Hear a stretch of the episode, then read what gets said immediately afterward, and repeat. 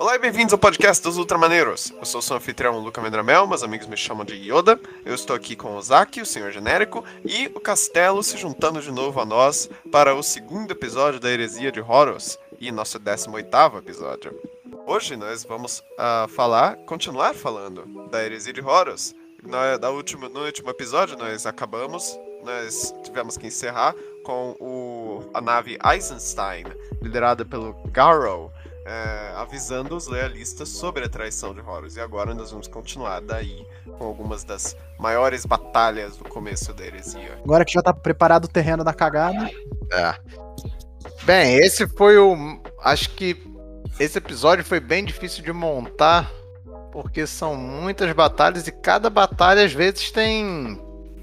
Tem um livro dela, né? É bem grande assim. Pois é. é. Só, por exemplo, tem uma das que a gente vai falar hoje aqui, que é a Tramas Crusade, ela tem um black book só dela, então. A Prospero também é um, é, foi um livro só dela, então.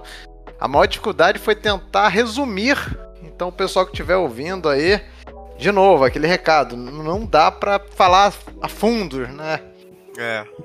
Tipo, ah, por que não falaram da Batalha X? Não deu, cara. A gente é. tem que cobrir, tipo, o, o essencial do essencial. Porque não, Ou então, Pô, não, eu teve amigos meus que falaram assim, pô, podia ter falado mais dos Remembracers. Eu falei, cara, não dá, não dá.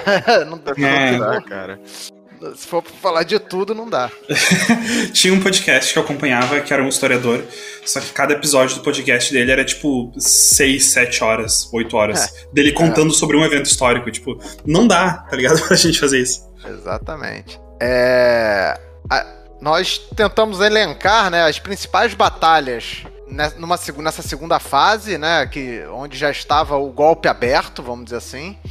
É, entre aspas, né, o quando teve, uh, quando depois de Istvan 3, né, quando se mata os, lega... os, os, os legalistas, né, os, os, loyals, né, dos... Lealistas. É, os lealistas, né, se fosse traduzindo. Sim. Que ficam do lado do, das legiões ainda traidoras, né.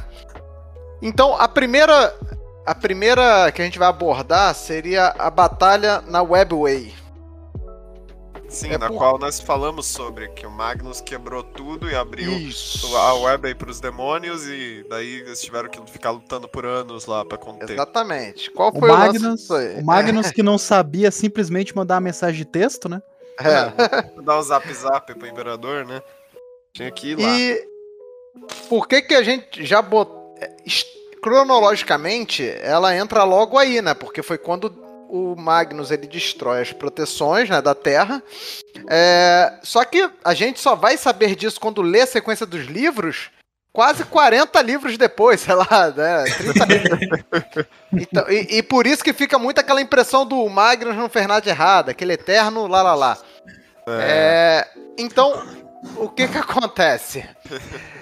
O maior erro do Magnus é não saber usar tecnologia direito, né? É, né? Sim. A enquete que a gente fez, a gente fez uma enquete no, na versão do Spotify e a maioria das pessoas estava falando que Magnus fez algo de errado e eu estou muito desapontado com todos vocês. é que ele fez, cara. A gente só demora muito tempo para saber que ele fez. É. é, uma, é uma cagada a longo prazo, entendeu? É. Antes aqui de a gente abordar a batalha, é nesse livro que é, é explicado uh, o porquê que o imperador não falou para seus filhos sobre o projeto, né? É, então tá, é mais uma das coisas que vai caindo, né? Que ah, o imperador nunca falou, porque. Enfim, por que, que ele não falou do projeto Webway pra, pra, para os seus filhos ou, ou outras pessoas, assim, que não seja aquela aquele grupinho ali, que é o Malcador e o Valdor, né? E mais. Porque ele tinha medo do que as casas dos navegadores iriam fazer, né? Ele, ele temia que elas se revoltassem e a, a, a, o empreendimento da cruzada do Império parasse, né? Porque esse, esse Webway acabaria com a necessidade dos navegadores. É, de fato. As, as casas dos navegadores eram casas assim, elas eram muito importantes. É, sem isso não havia um império, né? Essa é a verdade. Se você não tem como linkar os mundos e sistemas através daqueles que conseguem navegar e ver os caminhos pela Warp, você acaba. Então essas casas, pra você ver, eram uma das casas que era, uh, eram mutantes que eram autorizados pelo imperador. Então o Império comia na mão desses caras de- também. Aí imagina, você fala assim, ô cara, descobri aqui um negócio, ó, tchau. É, os caras iam é se a me- revoltar. Mecanização do trabalho, né? Basicamente. É. A greve do- greve dos motoristas. tá Eu ia falar isso, cara. Greve do navegadores. Assim, é aquele negócio, pô, mas será. é, Dá pra entender que ele não queria falar isso pra que não vazasse informação, compartimentação de informação, né? Mas enfim, então quando o o Magnus ele destrói essas as a- as proteções do palácio, as proteções do gate que levava às catacumbas imperiais, também destrói as paredes e, e- e locais da Webway, da Webway humana ali que estava sendo construída, né? Abre espaço para entrar as hordas de demônios. Né? E nisso, o imperador, quando ele olha isso, ele tem que sentar no trono para que todo o poder dele tente proteger isso, diminuir essas invasões, manter seguro a entrada para a Terra, enquanto aí enquanto que os seus custodies e Sister of Battle e alguns Sister of Battle, não, desculpa, Sister of Silence e muitos mecânicos possam entrar na, na Webway para consertar isso aí. Ele não queria abandonar o seu projeto, então ele, ele fala assim: eu tenho que tentar segurar esses demônios. E por longos cinco anos, por isso que a gente não vê custodies envolvidos né, nas batalhas, a não ser em Prospero. Mas durante cinco longos anos, 8 mil custodies batalham na Webway, junto com 3 mil é, cistas pra cá, 3 mil, não sei, até mais. Ah, e vários mecânicos. Então, os custodies iam tentando, enfrentando, avançando, fazendo barricadas para os mecânicos e, e ali tentando consertar, né? Porque ele não queria abandonar esse, esse longo projeto, né? É, então, essa batalha se arrasta ao ponto de que, ao- ao- após cinco anos, você tem ali uns 2 mil custodies só vivos nessa, nessa batalha, Nossa. né? Pois é. E poucas sisters e tal. e o, o imperador chega um momento que ele vê que não teria mais como. É, é, não, ele ia ter que encerrar o projeto, ele ia ter que selar né, o, o portal. Só que ele tinha aquele caso: como é que eu vou sair do trono, né? Se eu sair do trono, aí que os demônios vão invadir, né? E ele tinha um plano, ele, ele tinha sempre um, ele tinha um backup que era um projeto chamava Unspoken Sunshine, que era a Sister of Silence, juntar mil Psychers. Mil Psychers conseguem alimentar o trono por um dia, entendeu? É mais- Nossa, é mais ou menos assim. É aquilo tudo, é a dificuldade do homem conseguir um dia de folga, né? É É. inacreditável. E aí a gente vem pra aquele negócio lá, mil Psychers são sacrificados todos os dias pra manter o, o imperador no trono de ouro e essas coisas. Hoje em dia são mil só pra manter o spark, né, da vida do imperador. O imperador vivo pra ele conseguir manter, né, o poder, vamos dizer assim, né? É foda isso. Pois Mas é. então é a primeira vez que a gente vê isso. Ele chama essa, uma Sister of Silence lá, que é uma chefe ali, e fala: ó, vai, pode executar isso aí. E fica e também fala com um, um, um, um custode que se torna o líder final ali na última batalha ali, o, o segundo em comando, né?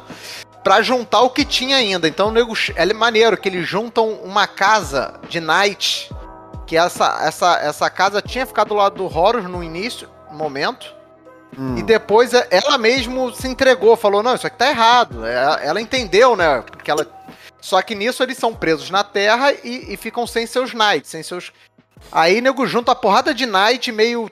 meio velharia, nego tenta consertar e manda essa casa de knight lá pra dentro do Webway, junta os mecânicos, ainda os adeptos mecânicos, Chama o tipo assim, tem um Blood Angel que, cara, é fantástico. Esse cara é, é, é um Blood Angel que tava na Terra. Que é o, o apelido dele era The, The Bringer of Sorrow. né? era um. O entristecedor, né? O famoso. É, o cara era foda, assim, era um Blood Angel foda. Só que ele foi, ele, ele foi ferido numa batalha e nunca que os seus. Os seus. ah, os seus. Como é que chama? Seus implantes deram certo nele, o corpo dele rejeitou. Então ele ficou todo um marine. todo capenga, né? Ele é, é, mancava e tal. Só que o cara é foda, assim, taticamente, ele é bem heróico, assim. E ele fica amigo do. outro, um dos caras que entrou na Webway pra ajudar, ajudar é o Arkham Land. É, é o, aquele cara, o cara que trouxe Land Raider, o cara que descobriu o Land Raider, o cara que descobriu o Land Speeder. Era um arqueologista, como ele chama, né? Um arqueologista. É, um arque... é, só que arqueólogo de, de material. Ele, é que em inglês é archaeologist, né? Ele bota assim. Ele, ele procurava tecnologia, né? É, então ele descia na, nas entranhas de Marte, descobria coisa. E esse cara é muito maneiro porque ele é meio cientista. Ele não é aquele magos, né? Ele não é aquela. Ele, ele é um cientista, assim. E engraçado que ele tem um macaco. Vocês sabem dessa história? Porra, falou de macaco, gostei. É falou de macaco. Ele tem um macaquinho. Ele tem um macaquinho que ele desenvolveu, né, através de bioengenharia, porque não existia mais macacos na Terra, mas então ele refaz um macaco.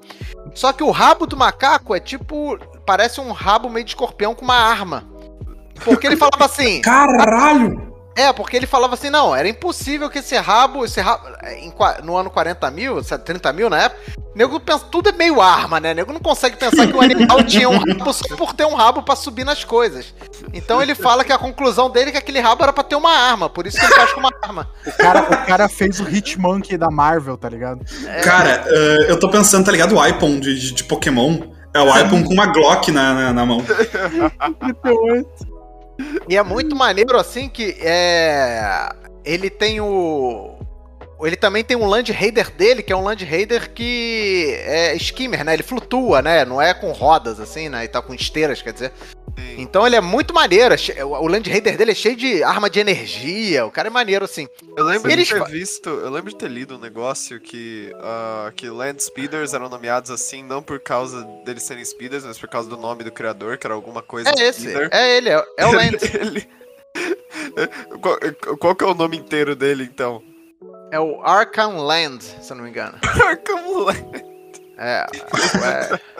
é Nomes em 40k são incríveis. Só Só faltou ele ser o um Land Fantástico, Speederson. Fantástico. Land Speederson da Silva. É tipo, É. tipo, aquela, tipo aquela piada lá do show do Eric Andre, tá ligado? Que é o Thomas Leder que inventou as Thomas escadas. Leder que ia fazer. Não, Continue. Não, então, ele, eles lutam, eles conseguem ainda segurar. Eles estavam ali. Era a última defesa, né? O último push. É muito maneiro esse livro. É, O livro é o Master of Mankind, um livraço, recomendo. Quem, quem quer ter um, um vislumbre de Custode, Sisters of Silence e o Imperador, esse livro é, é foda. Cara, ele- a capa desse livro é pica. Puta É. merda, adoro essa capa. A gente falou, a gente falou no episódio do Custores que eles se envolvem o, é, o tempo todo, né, nessas guerras ocultas que ninguém sabe sobre, que só eles podem lutar. E eu Aham. suponho que essa seria uma dessas. É, porque eles é que aguentaram essa caceta. Então, eles conseguem aguentar até o momento que chega esses Psychers. É, e o, o Imperador, então, ele consegue sair do trono. É, ele, ele, ele invoca. Aí é- essa, isso é surreal. É um- uma hora assim. Ele chega na luta com o poder dele. Já que tá meio no nosso warp ali, né? Ele invoca um exército de mortos incluindo o que parecia ser o Ferros Manos, tá? Liderando marines mortos e tal. E ele sai com o poder dele de varrendo os demônios na Warp. Blá, varrendo, varrendo, varrendo. Nisso, as forças imperiais conseguem recuar e ele sela definitivamente o portal e volta a sentar no trono, né? Maluco, E no tipo final- um Tal direto igual o, Piratas do Caribe, tá ligado? Não, não Piratas É. do Caribe, Senhor dos Anéis, que chegou com os soldados mortos. Isso! É aquilo ali. É aquilo. Exatamente. E, e- e o legal é que descreve, óbvio que ele não fala, mas descreve, como se fosse o Ferros Manos, né? É como se fosse o- a primeira vez que apareceu um Legend of the Damned, né? Ah, Eu ia até perguntar isso, cara. Se, tipo, É. a Legion of the Damned não podia ter a ver com essa parada que o Imperador fez. Exatamente. A descrição é o que parece ser, sabe? É a descrição Hum, quando você lê. uhum. É, E aí ele sela, então, so- tendo sobrado ali menos de. Um pouco entre mil a dois mil custódios só dessa batalha, certo? Ele vai, ele trava ele sela definitivamente acabando com o projeto. Ele, e, e mesmo assim ele tem que se sentar na- no, trono, né? Mantendo o, o, o, o, o- selo, né? O, grande lance do imperador tá sentado ali no trono é pra estar tá guardando a terra contra demônios, sabe? E isso suga ele tremendamente, assim. É... E no final, no final, no final da batalha, tinha até já já é, Titã do Caos, Caos Marine já na Webway atacando. A batalha é foda. É muito foda ver os Custodes lutando. É, lembra um pouco aquele lance, quem leu Portões de Fogo, aquele livro do, dos, dos Trezentos de Esparta, lembra muito, assim, com certeza o cara ele foi inspirado ali. Custodes acabava a munição, ele joga a lança para trás, um, um, ajudante recarrega nisso, ele, ele vai lutando com, as, com a. com a Caramba, com a espadinha, a faca. A misericórdia. A, a misericórdia, misericórdia, aí ele recebe de volta a lança, volta. Pô, é muito foda eles lutando foda. assim na. Tem, aparece, tem vários lances legais. Um primeiro demônio assassino tem lá. Tem, tem esse demônio assassino ia matar o imperador, um dos custodes se mete na frente, ele, ele suga para dentro dele o demônio e ele tá vagando, e ele sai vagando para isolar esse demônio para sempre. Ele passa a vagar sozinho na Webway, esse custode, para proteger né, o império. Cara, tem, é, é, é, um lance atrás do outro, assim, de heroísmo, é muito maneiro. Esse, esse cara do Blood Angels tem uma cena fantástica que ele sobe num Knight também, um Knight do caos assim. Ele joga um, um, cinto de granadas, né? Ele vai com o jump pack dentro da. Tipo, dentro da. Dentro, ele abre, né, o, a hatch ali, né? O, o, a escotilha e joga e destrói um knight. É maneiríssimo, assim. Esqueci o nome dele. É. Caralho, o cara é foda. Eu tinha que. Depois eu vou achar. Star Wars, saca aqui. Mas se pô, aqui, vou tentar procurar. Bring. Eu, isso me lembrou também do, do, do filme do, do, do, Guerra dos Mundos, que o, que o cara faz isso também, tipo a, a, boquinha lá do, do ET vai puxar a galera, ele mete um ah. cintão de granada e já é, o, o, nome dele é o Zephon. E, esse cara, ele tem saiu a miniatura dele agora no 30k. É o Zephon, é o Capitão Zephon. Esse cara, o Land, ele fica tão amigo do Land que o Land usa uma tecnologia nele proibidazinha, de leve, aquela aquela aquela heresia de leve de, do mecânico. ele usa uma tecnologia que repara é, dá para entender que é tipo uma simbiose, alguma coisa que faz funcionar os implantes nele, né? E ele volta a ser um marine que consegue lutar e quando o Sanguíneos volta, chega na Terra, até aparece, ele vira um dos Sanguinário Guards esse cara, tá? Yo, ele mano. morre depois, mas mas ele se, mas ele é um personagem foda, assim, ele, o cara ele ganhou assim o público, né? Nossa, eu posso Aí, imaginar. Ah, beleza. Responde uma coisa, mas responde uma ah. coisa. Essas, esses Marines que estavam na Webway quando ela foi quebrada, eles eram comandados pelo Horus? Era, não, é, ela foi quebrada. Lembrando que isso aí foi. É, esse último push aí são cinco anos depois do início da heresia. Tá? Ah, a, é verdade. A, web, a guerra dura cinco anos, a guerra na, na web. É do ano que começa até cinco anos ali. A heresia dura, dura 13, não é mesmo? Sete anos, sete, anos, mais ou menos. Cara, e eu, eu fico pensando, tipo, pra escala de 40k que a gente tá acostumado, tipo, 7, 7 mil pessoas lutando não parece muito, mas, tipo, 7 mil custódios é como se fosse, sei lá, uh, uns 40, 50 mil marine normal. É, muita coisa. É isso, porque é por aí. Os caras morrem, morrem muito, assim, os caras. Mas são muito heróicos, assim, é, ver eles lutando é bem legal. Pois é, é. A, a parte mais louca disso é o fato que foram, tipo, só sete anos, cara. Pois é, Mostrando né? que os conflitos em Warhammer, eles são sempre conflitos assim que duram décadas e décadas e décadas. Tudo isso acontecer só em sete anos ah. é meio surpreendente, assim. O evento mais importante da linha do tempo, né? Acontece, Pô, é o mais é. curto. É, isso é interessante, como já, já foram vistas outras batalhas no universo, né? Aquela batalha no céu, a batalha contra hum. né, dos Titãs, mas eu acho que num espaço tão curto, de tanta morte, por isso que também teve essas explosões de caos. A gente vai levantar aqui, vai falar sobre elas ah, no universo todo. É, nunca morreu, a não ser.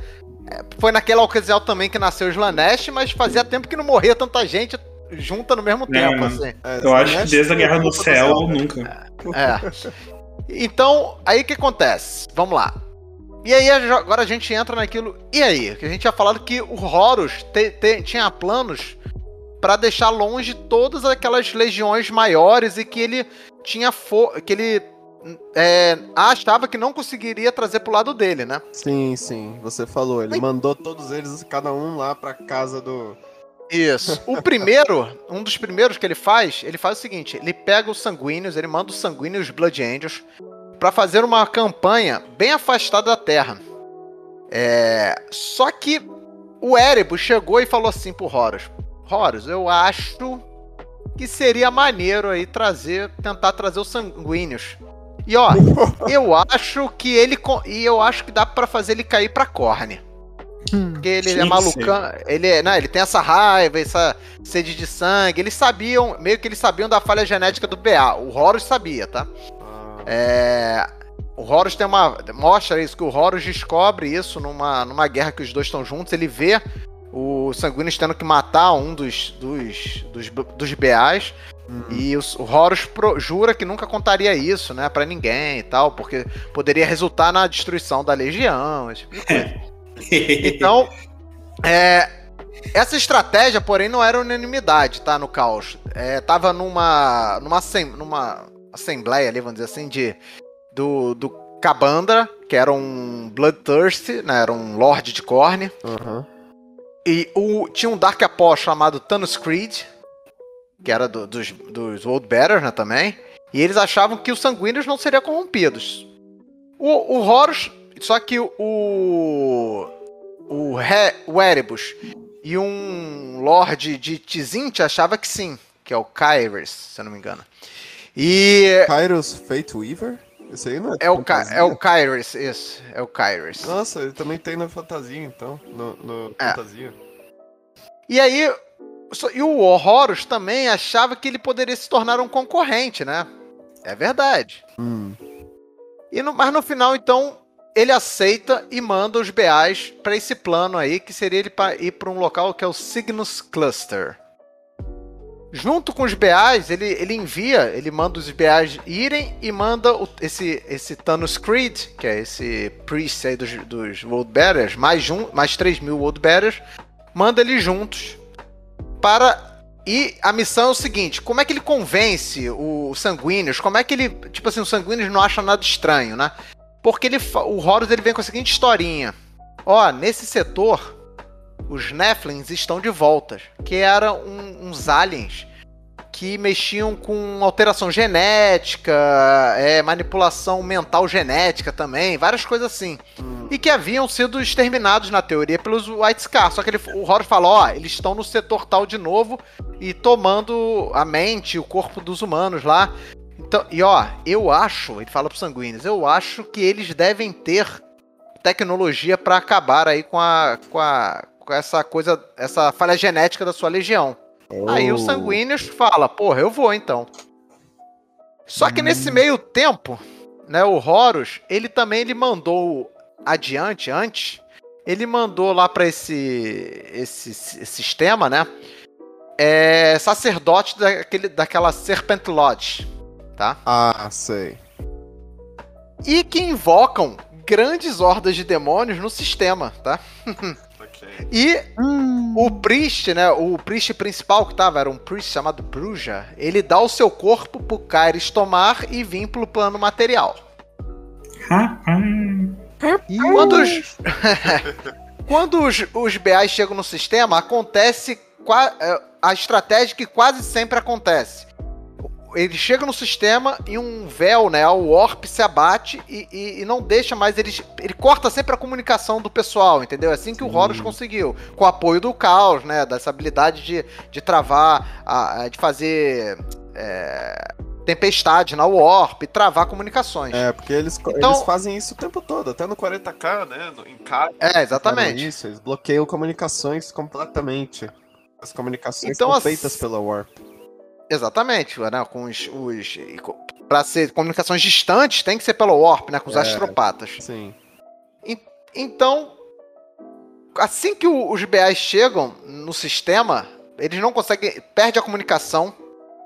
E a primeira coisa que eles veem é um dos planetas sendo formando na crosta do planeta. Eles veem isso aí das naves. Runas diabólicas, demoníacas, e do nada, esse planeta explode, formando runas no espaço do caos. Cara, o planeta inteiro explode? É, um planeta explode. É nesse. Caralho, Caralho maluco. Que isso? Um dia normal é. 40k, não é mesmo, meus amigos? É, outras, outras coisas acontecem, né? Porque era um, era um sistema cheio de gente. Quando os BAs chegam, quase eles não, não tem mais gente nos, nos planetas. Acontece várias coisas, eles tentam ir em vários planetas, aí eles encontram demônios pelas primeiras vezes e tal, até o momento que os BA conseguem identificar que isso aí tá vindo de signos Prime, né? Eles vêm do, né, do, do, do espaço uma pirâmide, cara, gigantesca, que dá para ver do espaço, seria uma pirâmide de, de, de cabeças, né, de ossos, oh. né, já. E os BAs, então, ah, tem uma, o, o, o que acontece, nas, uh, o pessoal, os humanos normais, né, na frota, ficam malucões, começam a dar merda, uns se matam, começa aquela coisa que eles recebem aquela carga de corne, né, vamos dizer assim, né?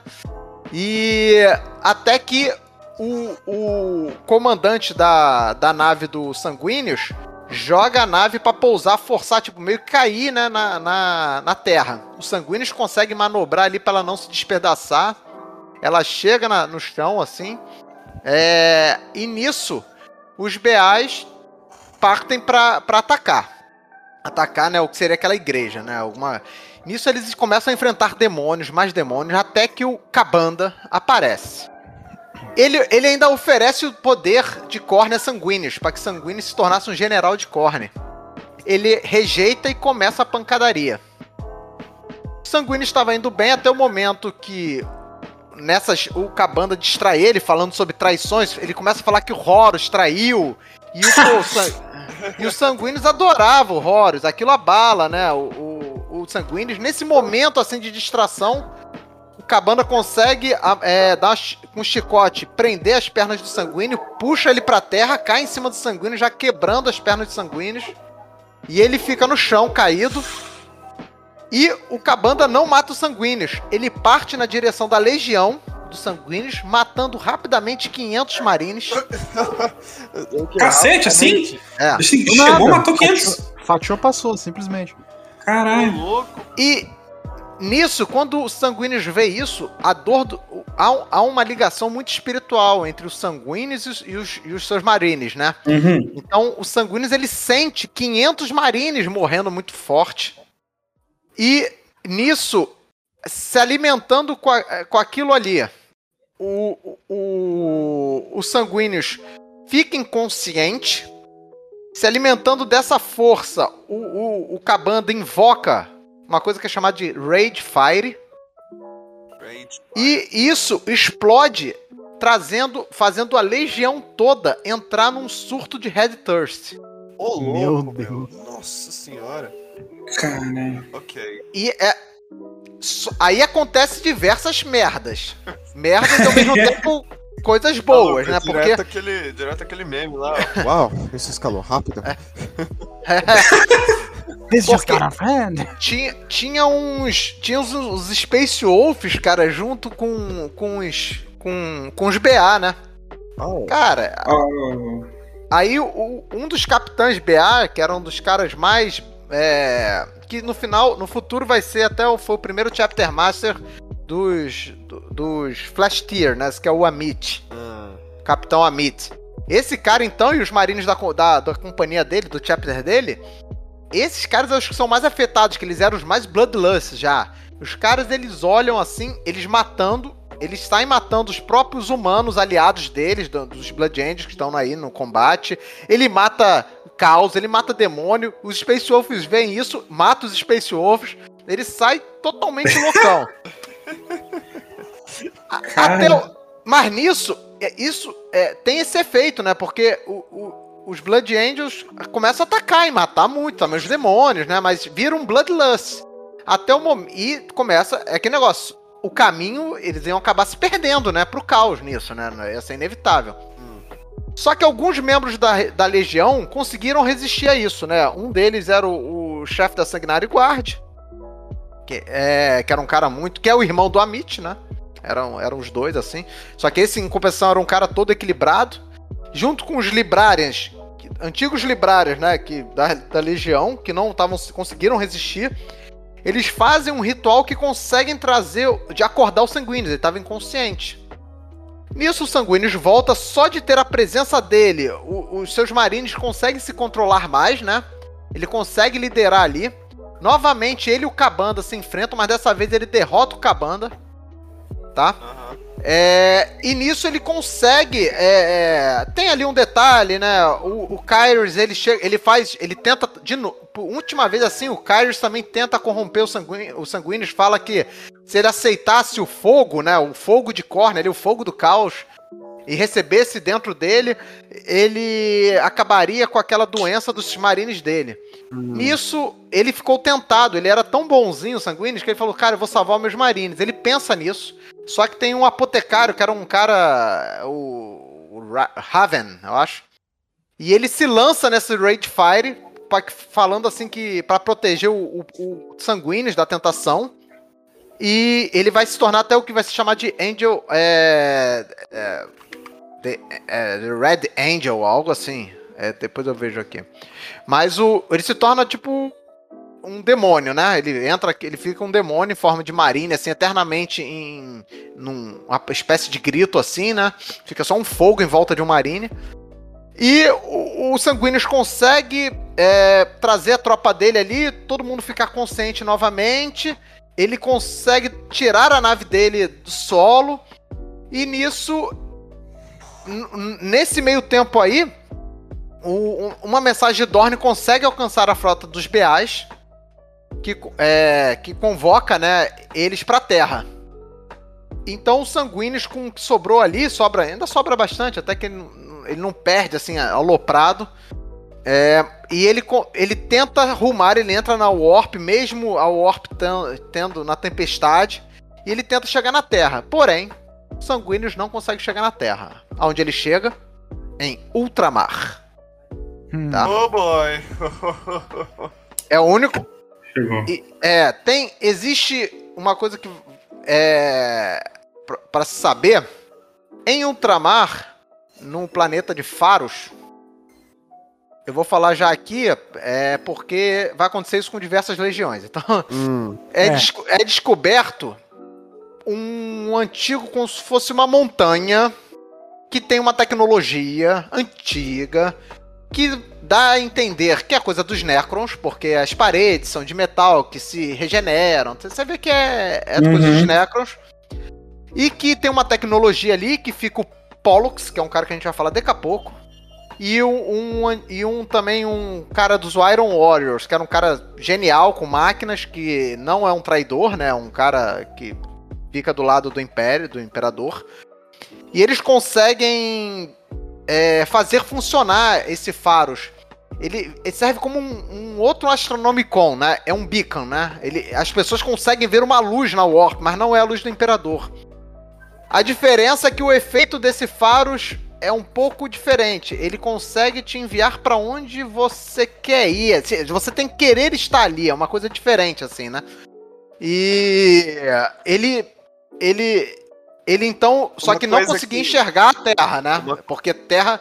Uma coisa que a gente. É, é, não ficou muito claro. É, os Blood Angels eles têm um negócio chamado Red First. Que a gente mencionou Isso. aí. Que é como se fosse um episódio psicótico, não é mesmo? Um, é. Que eles têm consequência da.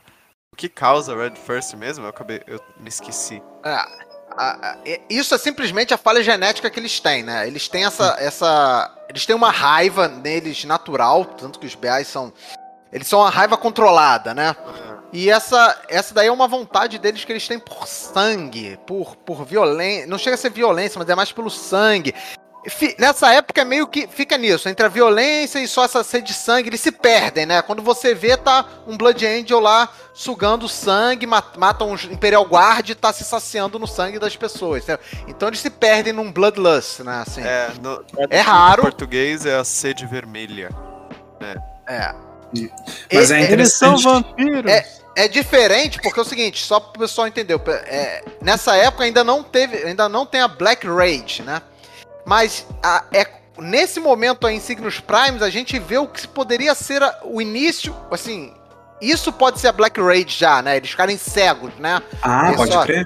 Só que a Black Raid mesmo só vai ser quando o Sanguíneos morre, né? Que aí ele fica. Black Raid é aquele momento que o Marine entra na loucura, os Blood Angel, e fica vendo como se fosse ele ele vira os sanguíneos lutando contra o caos, né? Contra. É, eles ficam vendo horrores, ele fica vendo uhum. a batalha lá da Terra contra os sanguíneos estava lutando contra traidores e morrendo por horrores. Então, é, então a Red Thirst depois vai virar vai virar a Black Raid, né? Vai, o, os BAs sempre vão ter a, a, a, Red Thirst. Isso aí já tem desde a época dos sanguíneos. Só que na época, só de ter os sanguíneos ali ainda, só esse, esse, esse laço esse laço espiritual que ele tinha com toda a sua legião segurava, entendeu? Era na, no poder do, do coração é. ali. Do ele, era, ele, era, ele, ele, era com a equipe dele o cara do deixa disso, né? Tipo, chega, gente. É. É, para que se ideia. Mas é, é interessante também pensar que, tipo, foi os sanguíneos apagar e passar mal ali que, tipo.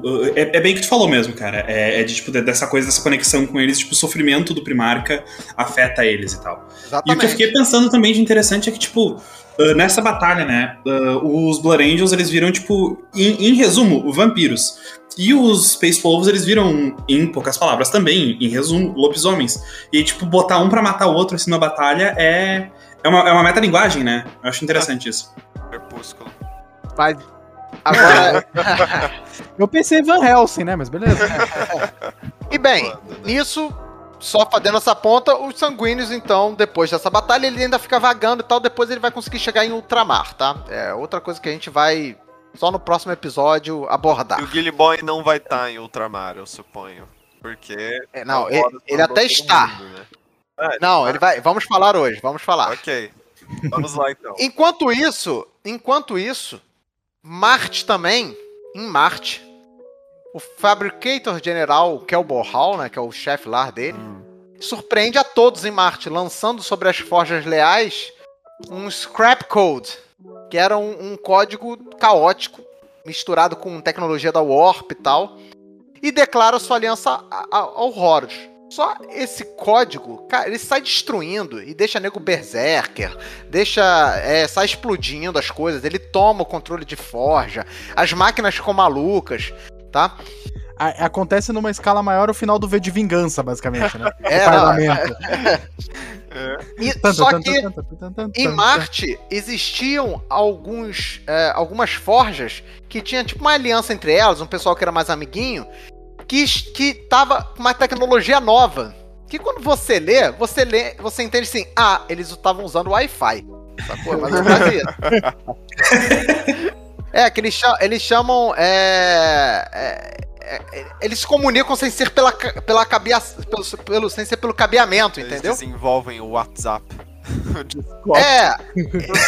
é, dizendo assim, dizendo a grosso modo é isso. Eles usavam uma outra tecnologia de comunicação, então eles conseguem travar isso.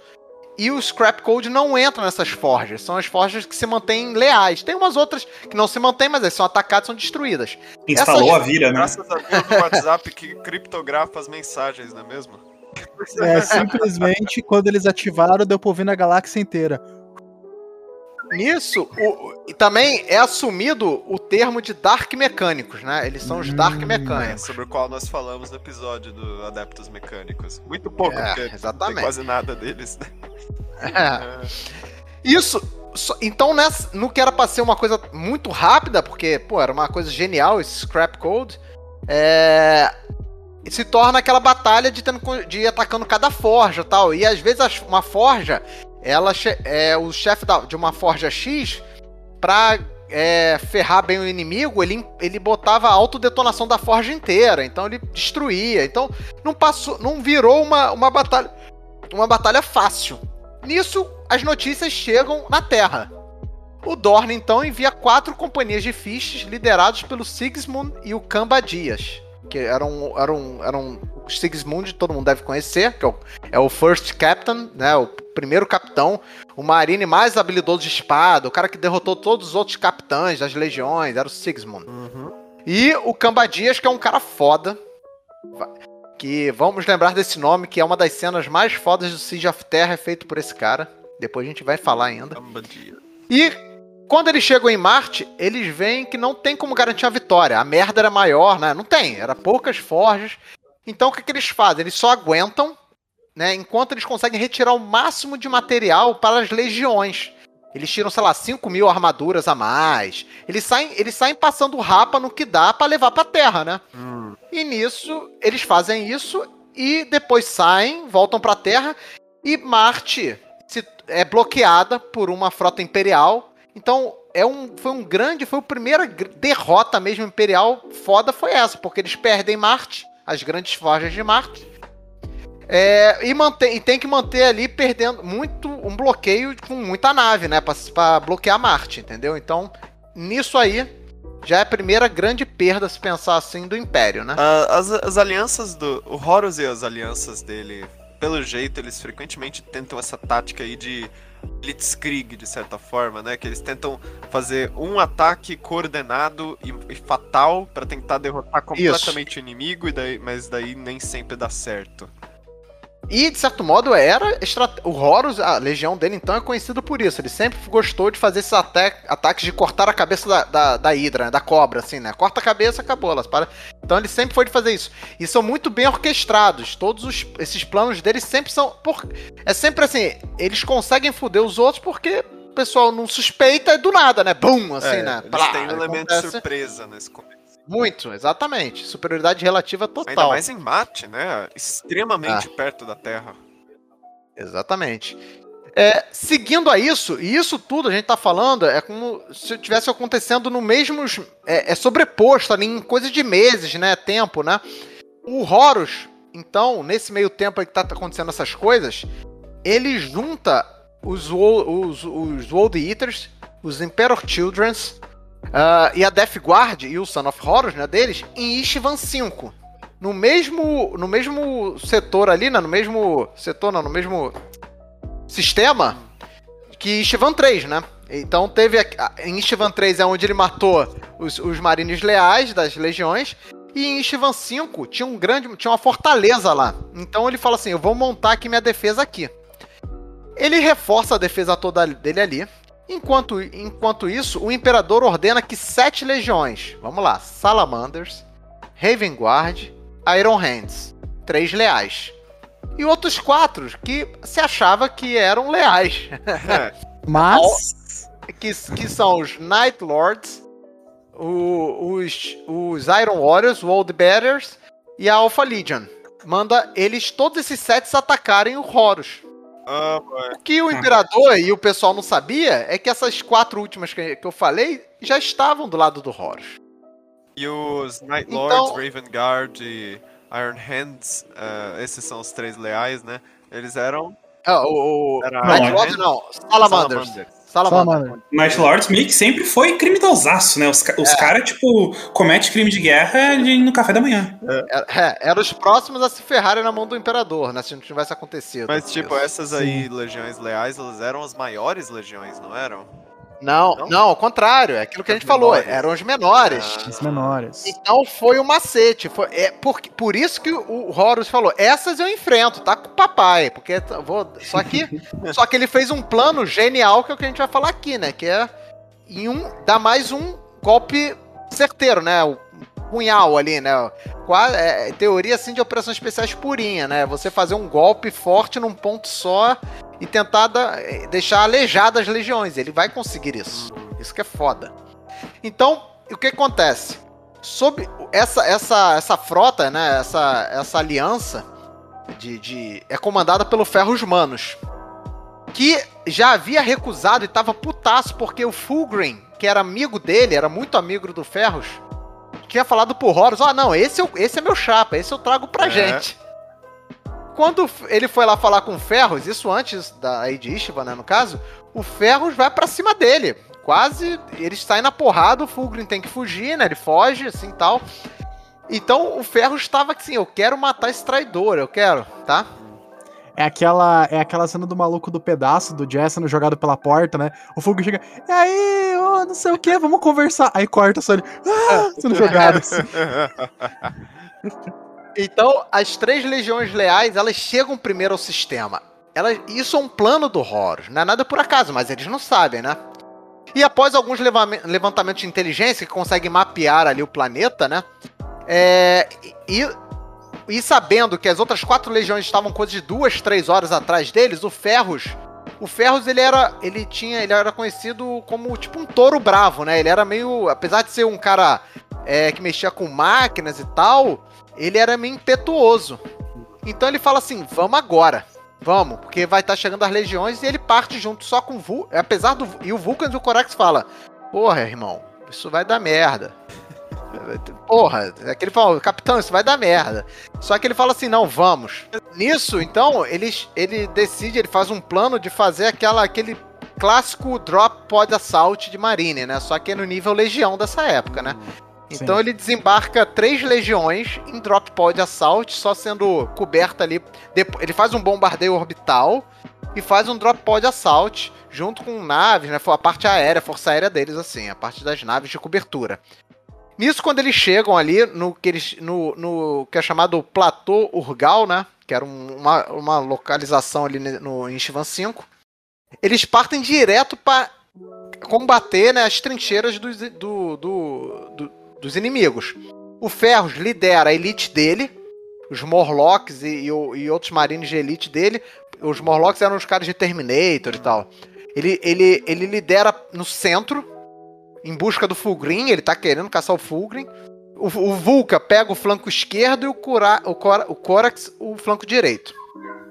Após combates brutais na trincheira, né, com a, ba a balança ficando mudando para todo lado, né, tipo assim, quando os, os salamandras estão vencendo, aí vem a Death Guard, no outro lado o, o Corax ataca de surpresa uh, o, a, a, trincheira lá que tava, não sei se era Son of Horrors, alguma coisa, aí vem um contra-ataque de World Eaters, e, porra, pancadaria comendo solta, tá? É. Chega. Eles. No, nesse platô aí. É, é desembarcado a parte de. Da, dos tanques de, os tanques de guerra, né? Os carros de combate e tal. Dando apoio. Depois de. Aí, batalha sangrenta. Batalha de nível. Do lado do. do, do caos, né? Tinha o Warlord, tinha o Warlord Titan, né? Tinha o Dies né? Aquele Warlord Titan. Então, a, é, diz, diz Ira, é. né? Tinha aquela, aquele combate foda, morrendo gente pra caramba. Nesse, depois de um tempo, as outras quatro legiões pousam, né? Chegam, elas estavam três horas atrás, né? Elas chegam na área lá onde foi o, o, o de Drops Zone, começam a fortificar, os, os Iron Warriors daquele jeito, rapidamente, quase fazem uma, um forte, muito rápido, assim, fazem forte. E o, o Vulcan e o Corax, já com as legiões cansadas, vê, vi, viram as legiões chegando, as novas, tudo fresquinha. Chega lá pro Ferros, Ferros, vamos recuar agora e deixa agora. As... Pô, os caras já estão. Realmente, o impacto, eles tinham dado um impacto bom. Só que era. E eles viram legi... as legiões ali do, do caos, né? Do Horus, do Old It, toda essa galera dando uma recuada. Mas isso era um plano do Horus, entendeu? Pra parecer também que eles estavam cansados.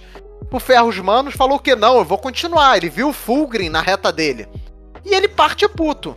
Só que nisso o Corax e o, Vulcan falam assim: não, a gente vai recuar. Né? Pô, a gente já perdeu muita gente, a gente vai recuar pra, tipo, reequipar, pegar munição, né? Pô, tem que fazer isso. E o Ferros ignora, cego pela vingança, e parte para dentro do, do, dos Emperor Childrens.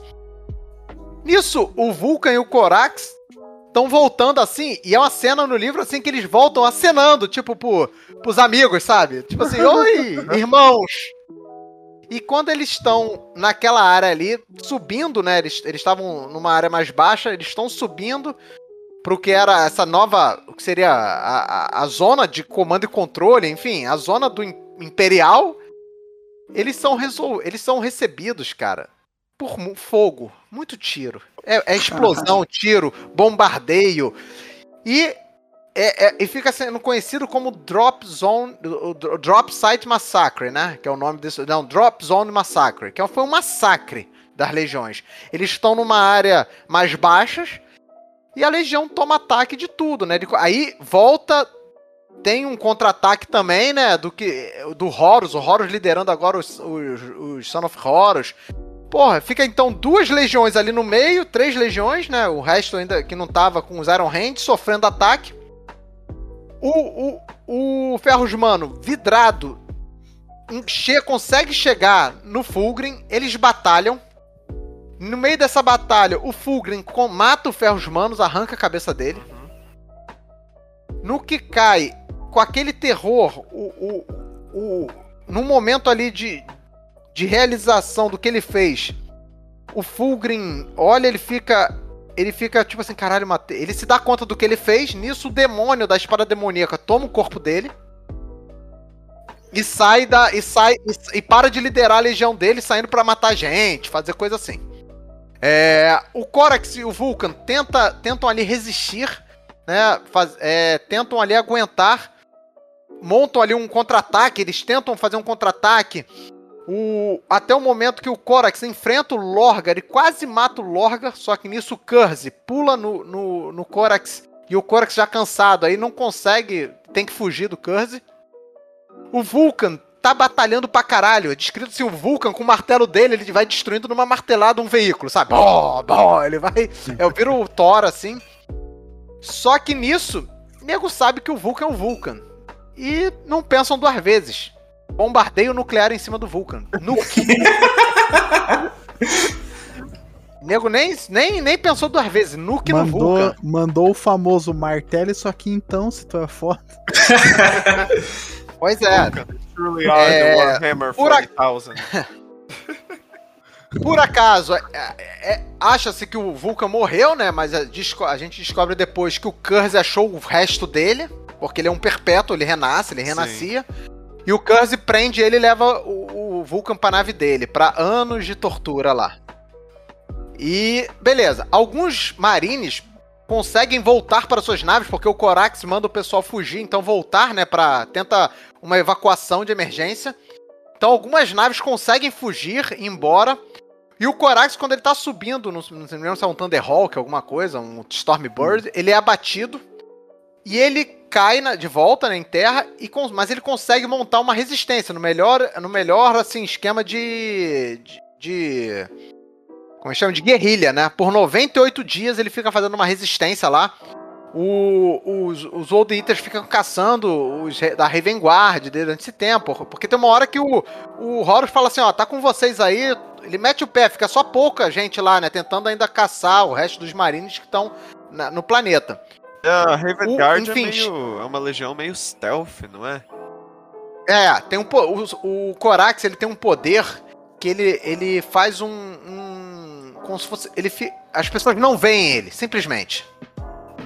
É o poder dele. É, eu tava me perguntando então, como que um primarca se esconde, né? é.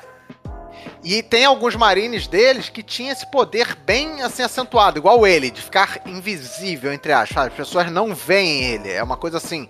Ele faz um, um, um véu de escuridão. Às vezes é um véu de escuridão, simplesmente as pessoas não veem ele. Ele consegue andar nas sombras, sabe? É, é um poder assim. Então ele, ele. Só que ele é resgatado após, após 98 dias de resistência. Né? A Raven Guard chega, o que tinha restado assim lá no planeta dele, consegue retirar o, o primarca deles. Mas então a gente chega à conclusão que o quê? O plano do Horus foi perfeito. Ah, só pessoal, pessoal tem muita mais informação disso aí, sabe? De detalhe. Esse Drop Zone Massacre é extenso, as coisas que aconteceram, as batalhas, as particularidades, sabe? Não dá para entrar em em detalhe. Mas o que pode ser falado o quê? Que o plano do horror foi perfeito. Em um dia. Isso aí foi basicamente um dia, o Drop Zone, o Drop Zone Massacre. Em um dia, ele destruiu três legiões imperiais, leais. É, e é por isso que elas não aparecem pelo resto da heresia. É, ela, elas se tornam. Algumas legiões dessa daí nunca, nunca conseguem. É, vai, tipo assim, a, os salamandras não conseguem realmente nunca mais formar algo de, de importância, né? É, eles ficam só lutando, tipo, pequenas batalhas às vezes. Eles tentam enfrentar em algum local alguma coisa logística. Uh, o, a Raven Guard tem toda uma história aí, que aí teria que falar a parte, que é o Corax. Ele chega a tentar refazer a legião dele, descobrindo uns segredos aí do imperador, que o imperador passa para ele lá na Terra. O Corax ele vai para a Terra, pega esse segredo e volta pro planeta dele. É, só que é, é, esse projeto, ele é. Ele sofre aí com. A Alpha Legion, ela fode o projeto, né? E o que era pra, era para nascer marines muito rápidos, coisa de um ano, assim, né? Meses, em vez de demorar cinco anos. Nascer não, de fazer, né? Um marine rápido.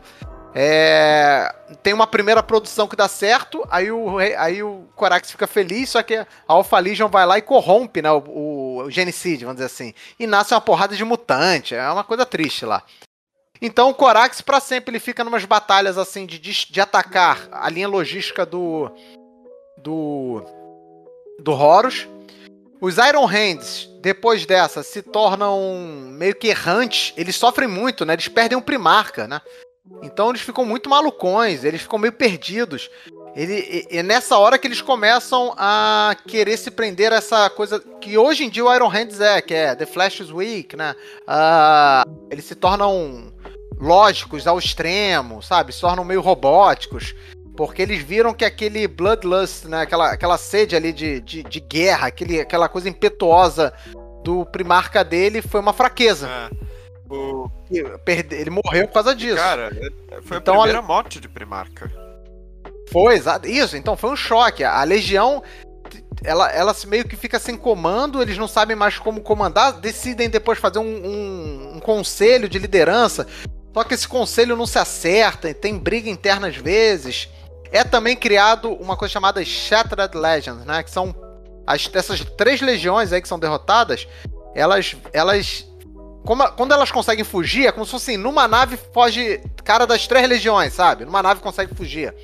Então essas naves vão se reunindo e depois faz isso, que é fica sob um comando de um Iron Hands, que são as Shattered Legends, que depois fica tentando combater o Horus e ao longo também, destruindo um. atacando um planeta que tá do lado do Horus. Eles ficam numa guerra de guerrilha, né? Essa galera para sempre. Eles nunca conseguem mais somar forças pro esforço da guerra grande, Hoje em né? dia, é Iron Hands e uh, uh, os, os, Ravens, eles são meio, meio nicho até na, entre os jogadores, né? Uh, Salamanders é bem mais popular, mas tipo, não, eu não vejo muitos fãs Sim. de Iron Hands e uh, Raven Guard. O, eu sei que Raven Guard não tem muito. Tipo, não, uh, é aquelas legiões que não tem muito modelo exclusivo deles. E os modelos que eles mais usam, tipo, não são alguns dos mais fortes de Space Marine, então, tipo, acaba faltando um pouco dessa sinergia, tá ligado? Tipo, o, o, quais modelos eles favorecem e o quão bom esses modelos são sabe? Aí acaba tendo essa discrepância. Pelo menos com o Raven Guard eu sei que é mais ou menos é. assim. Bom, continuando. Então, então, falamos aí, já falamos do que aconteceu com os Blood Angels, com Marte e com as três legiões, Salamandros, Raven Guard e Iron Hands. E agora, pô, e o que que aconteceu, né, com os Imperial Fist? Como a gente tinha falado, eles estavam na Terra, mas eles ficaram na Terra esse tempo todo? Não. Assim que o Dorne sabe da, daquela traição, né? Ele pega. Naquele momento ali que ele encontra o, a, o, a, a fragata de Eisenstein, ele pega ali já um terço da sua frota de marines, manda fazer a Retribution Fleet, manda o Sigismund liderar e rumar para Istivan 3 na época, né? Para Istivan 3. Hum. Tá? Isso foi antes, isso aí tá. na cronologia tá antes até de Istivan 5. Dá para entender isso? Sim. Só pra porque ele, ele foi naquele momento. Só que, só que um detalhe: o Sigismund ele, ele encontra aquela santa, né? Que futuramente vai ser a santa, que é aquela Remembracer, que é, a, é o Frat é Keller, né? Tequila. É. é, o Frei Tequila. é, o nome é muito e, peculiar. é. Que ela tem uma visão, ela alerta pro Sigismund que haverá uma grande batalha na Terra. Né? Vai vir uma grande destruição e que ela deveria ficar ao lado do Primarca para salvá-lo. E ele, pela primeira vez, um, vamos dizer assim, um marine dos, do, dos Imperial Fish desobedece uma ordem do Dorne. Oh, então, aí é sério. Aí sabe que o negócio é hum. sério. Então, o que, que o Sigismund, ele manda, ele não vai com a frota, ele manda o Capitão Ionad, que seria o, comandar a frota, né? Era o segundo, ó. Que, que na verdade era o comandante da frota. Que esse capitão era. O cara era bom na parte. O cara era o comandante tipo, da frota, né? É, tipo almirante, né? Vamos dizer assim, né? Era um marine que era bom. Então ele fala: Ó, oh, mas eu não vou, não, pode ir. Cara, nisso. Isso é, isso é no início da. né? Vamos dizer, isso é no início da heresia. O Dorne depois fica tratando mal o Sigismund pelos próximos sete anos. é foda. Porque o Do, ele desobedece o Dorne. E ele, e, ele, e ele continua sendo ali o cara, sempre estando ali. Só lá no Siege of Terra que a gente vai comentar quando o, o Sigismund volta às graças do, do papai. Mas, mas enfim. Nisso são. Olha esses, essas, esses números, né? Esse um terço dos Imperial Fish são 561 naves. Caralho! Só um os números, os números e, nessa época, cara. É. E 30 mil e, e 30 mil marines, né? São enviados. É, gente, assim. e no 561, e... né? Não pode esquecer que são naves de Warhammer 40 mil, não é nave de Star Wars, né? São ah, então, então, sou, então, sou, então são 561 cidades que dá mais ou menos o tamanho de Sorocaba, cada uma delas. Né? É isso aí. E nisso, eles, eles saltam né, na, na, na Warp. Só que nisso, como sempre, qual é a estratégia? Ah, fazer as, as tempestades, deixar o pessoal cego. Eles ficam, a, a, essa frota fica perdida na, na Warp. E só nisso daí eles perdem um terço das suas naves nessas tempestades. É tá? merda, hein? E nisso morre esse capitão, Ionad, né? O, o almirante, o chefe aí. Uhum. E aí já acontece uma tretinha, porque o, o, o pupilo dele, que o pessoal bota para ser o líder, que é o líder que é, tinha sido mandado ser, é um jovem capitão, um capitão chamado Alex Pollux. Que eu já falei aí que é o cara depois que vai estar tá lá em Faros, uhum. tá? A gente Sim. falou aí. E o Pollux é um, porque ele é um gênio das batalhas especiais. Depois ele se prova, ele é um gênio a ponto, se não for o único dos marines geniais ao ponto de conseguir pensar tão bem quanto um Primarca em termos de, de batalha espacial. E ele, ele vira o comandante, ele toma a decisão de sair da Warp. Ele consegue sair, né? Ele, ele, tá, ele sai. Nisso, ele ele reorganiza, eles veem que estão num tal de Fall System, Fall System, um sistema agrário, só que quando eles fazem um levantamento de inteligência, não tá ninguém vivo nesse sistema. E o Pollux, ele fica boladão, e ele fala assim, ó, ó, porra nenhuma, vamos ficar aqui em, em, em formação de batalha full. Ele faz um sistema de proteção que é meio concêntrico e as naves eternamente girando em, em, em formações. É uma coisa meio fluida, ele faz uma fortaleza fluida em movimento. Maluco, é igual aquele lá, o Ender's Game, saca? Aquela cena do filme Ender's Game, que ele rodeia a. Rodeia... Isso, algo daquilo é... ali. Porra, foda que é isso que você é. pensou. É isso aí, é uma porra foda assim. E ele, ele também manda nego ficar em, em, em prepara, preparação de batalha, em treinamento, ele deixa tudo isso. Só que dias, isso vai passando dias, cara, meses, meses, meses. E a galera meio ficando puta, os capitães mais experientes, porra, cara, a gente tem que ir embora, a gente tem que andar. E ele assim, não, vou manter. E isso fica essa briga, porque ele é mais novo que os outros capitães, né? Os outros capitães assim das companhias, outras companhias. E tem um ataque psíquico à frota, que é causado pelos Iron Warriors. Iron Warriors, eles, eles, eles tinham preparado uns beacons com, com uns Psychers dentro disso e eles, quando eles, eles vêm aonde estão a frota, eles acham os Iron Warriors, eles fazem ali o levantamento de inteligência deles, eles disparam essa como se fosse uma bomba Psyker que arrebenta muito dos, dos humanos e, o, e, os astropatas e os navegadores aí da, da, da fleet dos, dos Imperial Fish.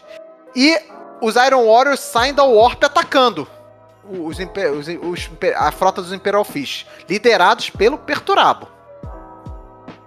Aí o impacto, o Perturabo faz aquela cunha de nave, sai rasgando, né, a, a, a, essa, essa esquema, esse, esse, essa organização dos Imperial Fishes. Nesse primeiro, nos primeiros, sei lá, minutos, hora ali de combate, o, o Imperial Fish já perde 36 naves. Não se, pum, assim, numa porrada. Nossa. Porém, se lembra que a gente falou que ele fez uma coisa meio em, em circular, meio em anéis, esses anéis vão se reformando e atacando os Iron Warriors e pegando os Iron Warriors de surpresa. Ah, tá muito certo. Funcionou o bagulho. E inverte, vira uma perda de 4 para 1. A cada uma. Os Iron Warriors estavam perdendo 4 naves para uma dos fishes. É. Então é foda, assim. O, o, Perturabo se vê na merda, assim. Ele, ele tá sendo derrotado, assim. Ele fica nervoso pra caralho, ele não consegue entender. E um dos capitães mais belicosos, que era o Capitão Tyr, ele consegue identificar a nave do Perturabo e pede autorização. E o Pollux autoriza ele pegar 15 aeronaves e tacar, fazer um ataque na nave do Perturabo, a Capitânia, e tentar matar o, o, o Perturabo. Ele, é... ele, fala aí. TIR você diz TYR, né? Que nem o é, Deus da Guerra Nórdico. Exatamente, né? é, é total, assim. É, é. Ele, ele, ele faz um board action com seus marines, invade com 1.500 marines a nave lá do, do Perturabo. Ele, ele vai lutando dentro da nave e tal. Só que nesse momento aí que tá assim, pronto para derrotar, cara. Eles, eles, vão derrotar, eles vão matar o, o Perturabo. Eles vão conseguir de algum jeito, eles vão derrotar os Iron Warriors. Nesse momento, magicamente, a Warp se abre e a mensagem do Dorne, que o Dorne mandou há meses atrás, mandando a Retribution Fleet voltar urgentemente para a Terra, porque ele descobre o tamanho da traição, né? Descobre que não era só aquelas quatro legiões, tinham mais quatro traidores, é. né? Mas, na verdade, mais cinco, né? Não eram só cinco, eram, tinha ainda mais as outras quatro. Então, nisso, aí, por quê? Os deuses do caos tinham certeza vendo que ia, ia perder o Perturabo, né? Aquela, e tinham certeza que dificilmente os Imperial Fish negariam uma ordem do Dorne. Nisso, Pollux, ele chega, manda fazer uma, uma, um desengage, né? Desengajar da, da, da, da batalha. O, o Tyr, é, ele, o, Pol, o Pollux fala que vai acontecer isso. O Tyr, beleza, mas o Tyr fala que vai, vai tentar ainda. Ele tenta, óbvio que aí ele chega lá com ele, 30 Terminator, mas não sei quanto, aí morre por Perturabo, né? Não tem jeito, também é pouca gente. Pra matar no mano a mano, não mataria o Perturabo. aí o, o, os Imperial desengajam da batalha, deixando os, as, os cruzadorzinhos, umas, umas corvetinhas, fragatas, navios menores. As naves menores, tentando, só ganhando tempo, né? E fogem, entrando na Warp novamente. Só que ele, ele chega, ele consegue chegar na Terra? Também não. Aonde é que ele chega? Em ultramar também. Oh, as luminosas estão é se alinhando. Tudo lá. Olha certo? Só.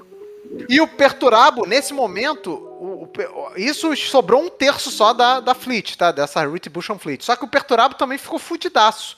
E ele fica muito puto é, e ele para de confiar, assim, um, um, pouco na proteção dos seus marines, né? Ele, ele, ele fica, ele pega um ódio mortal ainda dos Fish, mais ainda. E constrói, ele passa a ter um, os guarda-costas de robôs. Ele para de confiar nos seus marines para se proteger ele. Ele se torna ainda mais desconfiado das coisas. Uhum. Entendeu?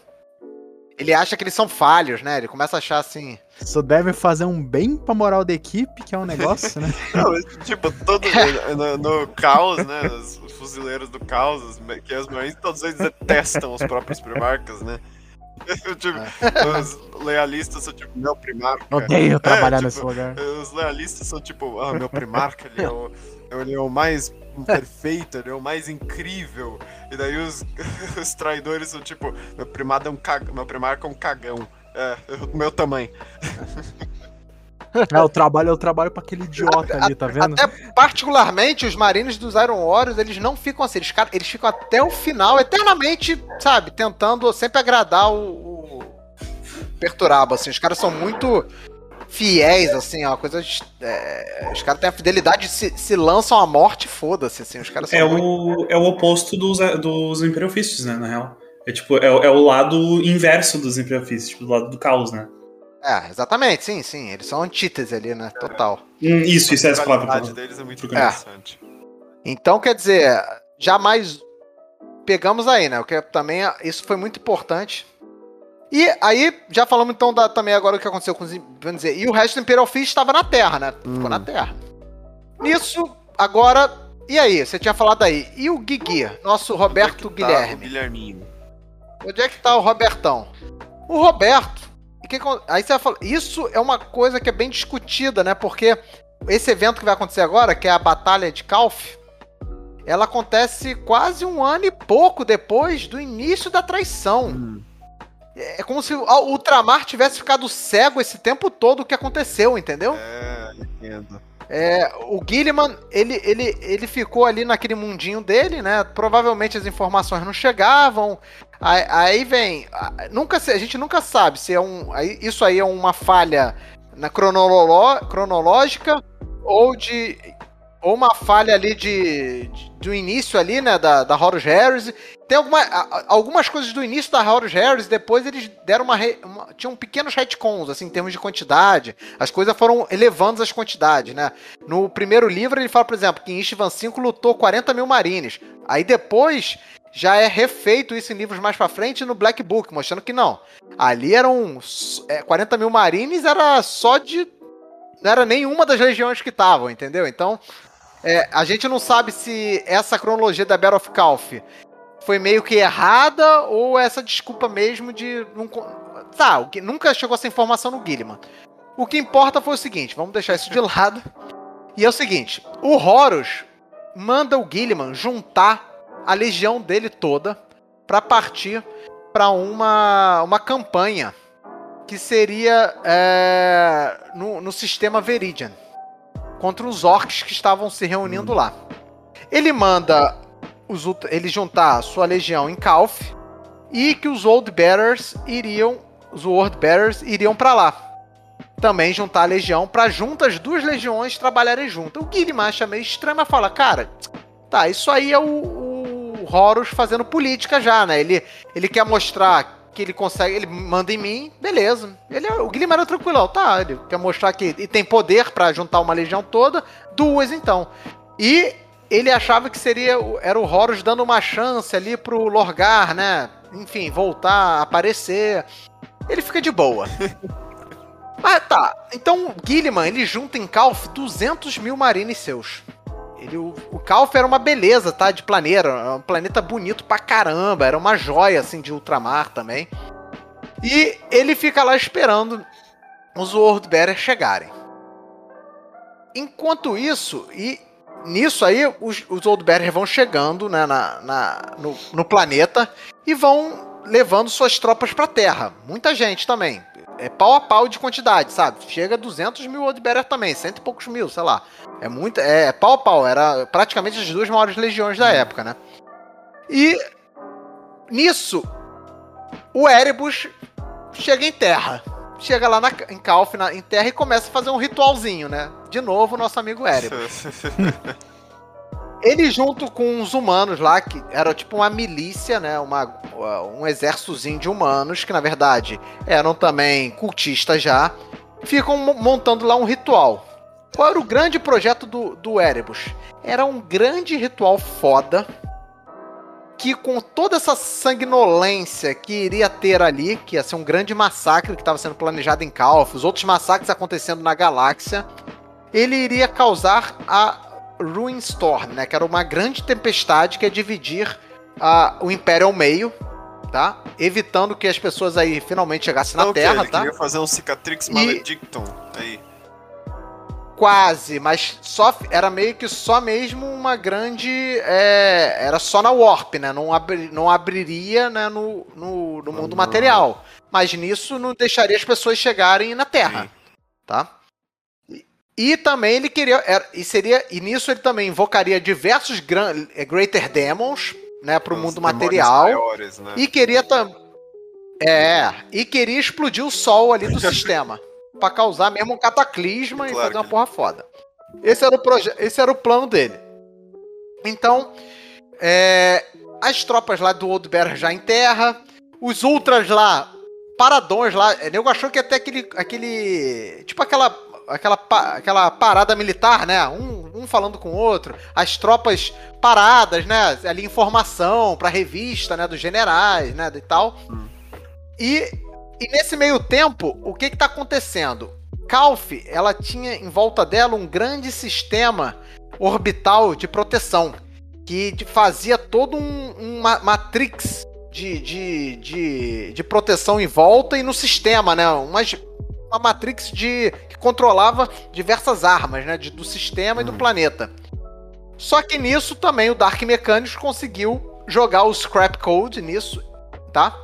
E toma as defesas orbitais. Olha a merda. Oh, boy. Mas como que os Dark Mechanics escaparam de Marte? Eles foram através dos portais da, da Warp?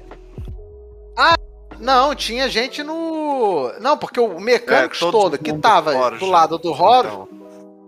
Não, é. Não, não, os mecânicos, por exemplo, tem mecânicos que, tá, que trabalhavam já no Horus, na nave dos Horus, na nave do.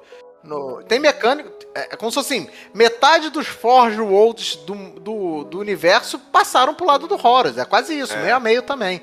Então tinha uma porrada de Dark Mecânicos dentro do. dentro das naves do caos Sim. aí. Tá? Então eles conseguem injetar esse scrap code no. no. nessa. no. Como que chama?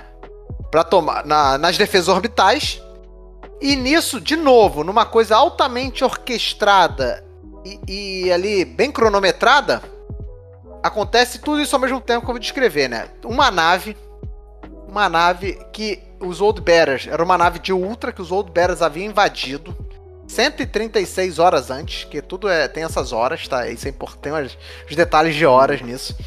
136 horas antes, porque vai ter o Marco Zero. O Gilliman, ele conta a partir do momento que ele começa a batalha, ele manda assim: comece a contagem. E até hoje existe a, é, a marca zero de Calf, que é quando começou a traição, né? E até hoje é contada isso nos relógios de Calf, né? Essa, esse horário é contado. Até hoje é dito que essa guerra ainda não acabou. Bom, tá? Tecnicamente nunca acabou, é... né? É, exatamente. E o, o, essa era uma nave dos Ultras que os Old Bears tomaram e ela veio se aproximando, né, de Calf ali, tá, tá, tá, bonitona, bonitona, bonitona. Quando ela chega numa distância X ali perto, ela dá máximo velocidade e se joga contra a, umas estações, é, umas docas orbitais, hum. né? Nisso, ela causa um cataclismo, uma explosão foda, sai, sai destruindo uma porrada de nave, morrendo muita gente. Ao mesmo tempo, ao mesmo tempo, o Corfire 1 que era aquele sangue que eu falei, que era tipo o primeiro em comando dos Old Betters, o Cap, que era o pai do, Lo, do, Loga, do Lorgar. Ele, ele comanda, ele toma o comando das, esta, das estações orbitais das armas, ataca as naves também, os planetas e planetoides do sistema, matando gente pra caralho. Também as naves todas dos Old Bears que estavam ali abrem fogo contra as, as, naves Ultras que estavam com o escudo abaixado, tudo certo, né? O nego tava em paz, cara. O nego não tava. Pois é, mó paz. É. E em terra, nego começa a ser atacado e também ser bombardeado de orbital, né? Então, assim, num segundo já morreu duas companhias. É escrito como 2 mil, 2 mil Ultras morre assim, blue, morreu, 2 mil. E aí começa a guerra. Então, olha a cagada. Eles conseguem tirar as defesas orbitais, fuder a, a frota dos Ultras e lá em, na Terra começa a bombardear os Ultras e os, e os Ultras, o Scrap Code também ele não ferra só a parte orbital, ele sai ferrando a parte de comunicação da, da né, do planeta, é tudo assim. Então as forças terrestres perdem a coordenação e controle, né, o comando tático, né, eles perdem noção. Mas existe um ditado que é falado que é mate, não deixe nunca um ultramarine vivo, que ele vai se vingar. Se for para matar, mate até o último. É. E de ou uma é vez. Todo mundo ou, é, ou não é ninguém, né? Porque porque a capacidade deles de, de, de se adaptar taticamente é muito foda. Esse sempre foi uma coisa boa dos Ultras. Então os Ultras conseguem ali montar algumas resistências. Na Terra, eles começam a montar resistências, tá? É e quem vai comandando ele é um, é um líder lá chamado Ventano, junto com um, um e tal. Ele começa a estabelecer a, a, as defesas e começa a, a, se reestruturar ali, né, em, em, comandos. Ele começa a unir de novo e combater os Old Betters na Terra. O Gilliman ele, ele, o Guilherme, a princípio, ele não abre fogo, tá? Ele tá lá na. na ele tá na, na, na Honor, né? Que é na, na, na, nave, na, na capitânia dele. E ele, ele chama o Lorgar, ele, tipo, ele chama o Lorgar pra conversar, né? Assim, comunicação. O que que tá acontecendo? O que que é isso aí? E aí o Lorgar, da, da, pela primeira vez, ele vê o Lorgar, assim, mostrando superior a ele, né? O Lorgar então conta toda a traição, joga na cara do Gilliman, tudo o que aconteceu. Que o Horus passou pro lado, que o, todas as legiões são traidoras tal. E, e o Gilliman ainda atordoado com essa história, o Lorga, quando ele, ele corta a comunicação, abre um rift e, e explode a, a, a, o passadiço né, de comando ali da nave do, do Gilliman e uma porrada de, do, de demônios se manifesta. O Gilliman. É, o Gilliman, ele vai pra uma batalha brutal, assim ele, ele fica fora da nave ainda matando o Old Bearers. Ele, ele tá sem proteção espacial, né? O Gilliman.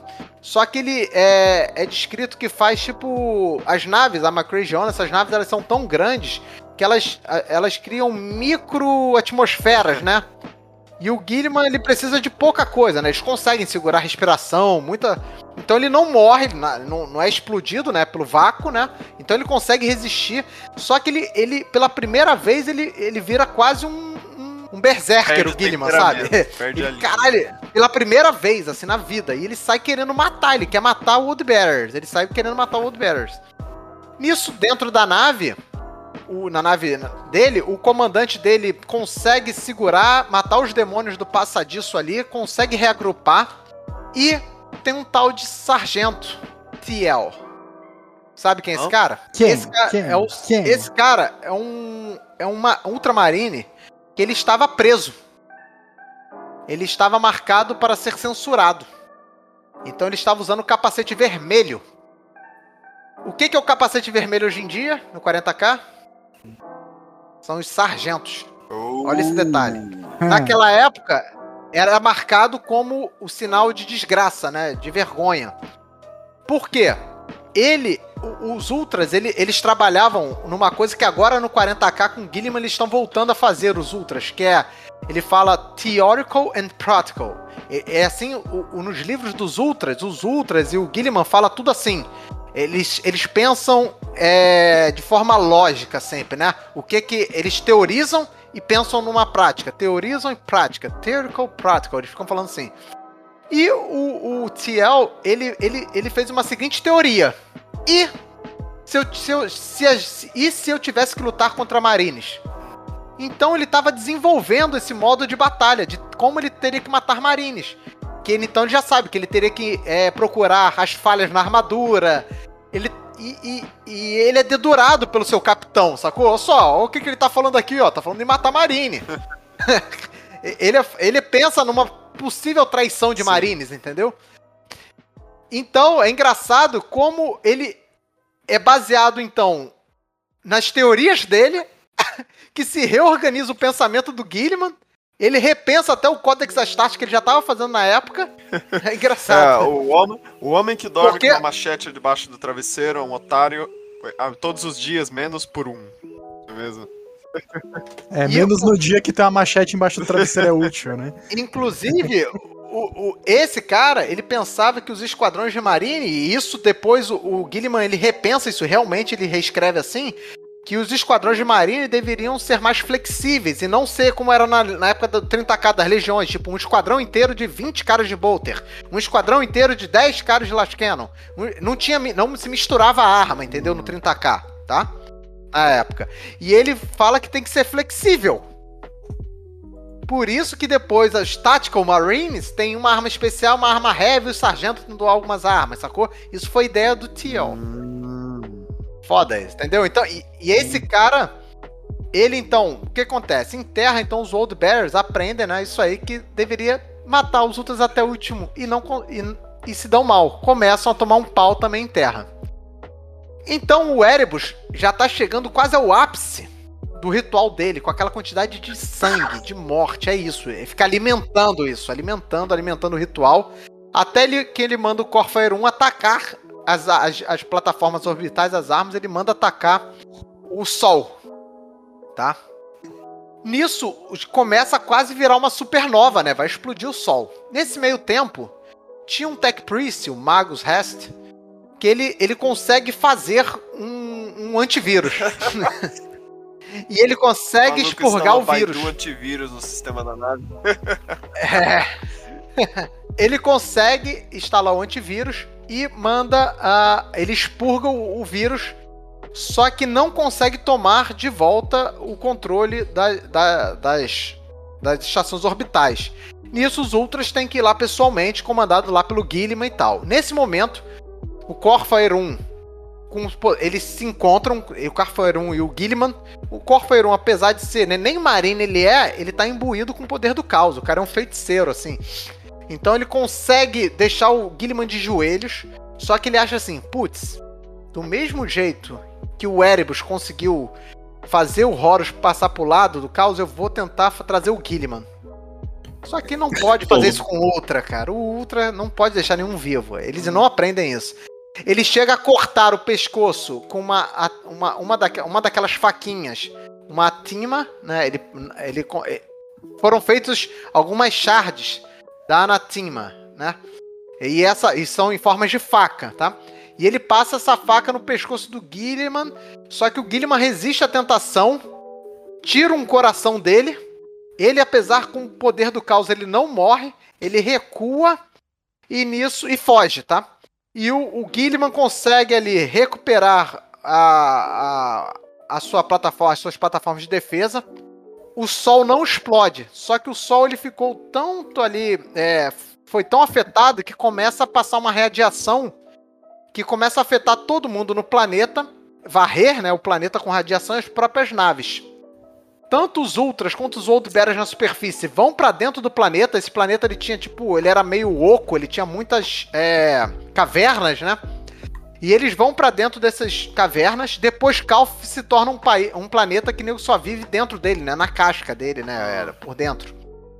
E a batalha depois fica durando aí durante não sei quantos anos. Até a, batalha em Calf ela acaba. Assim, nego só consegue matar os Old Bears em, é, em 14. A heresia acaba em 7. Não, em 7 não, em, em. não, desculpa.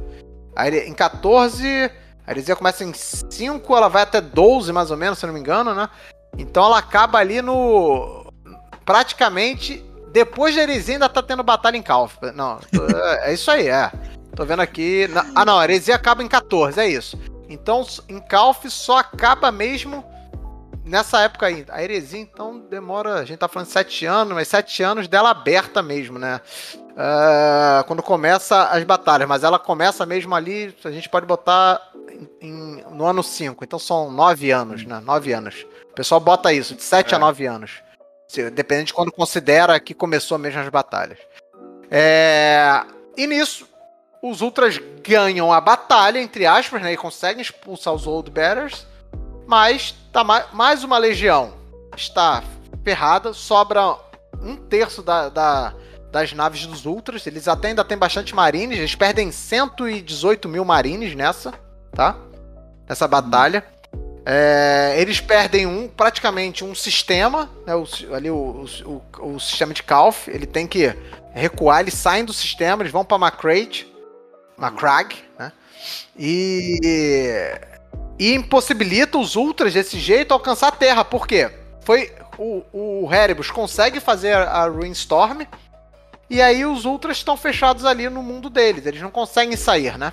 É foda isso. É, um detalhe, nesse meio tempo aí, quase que é, é, McRae é, é atacado pela maior nave já feita, menor apenas que a Phalanx, que é a Fury of the Abyss, que era uma nave gigantesca dos Old Bears, foram feitas três para os Old Bears dessa. Mas é. Por uma, uma porrada de circunstância aí. É, eles conseguem. Os Ultras lá conseguem destruir elas. Beleza? É uma coisa que é. O pessoal tem um livro desses, tem um livro só desse evento, que é Fury of the Abyss. Sim.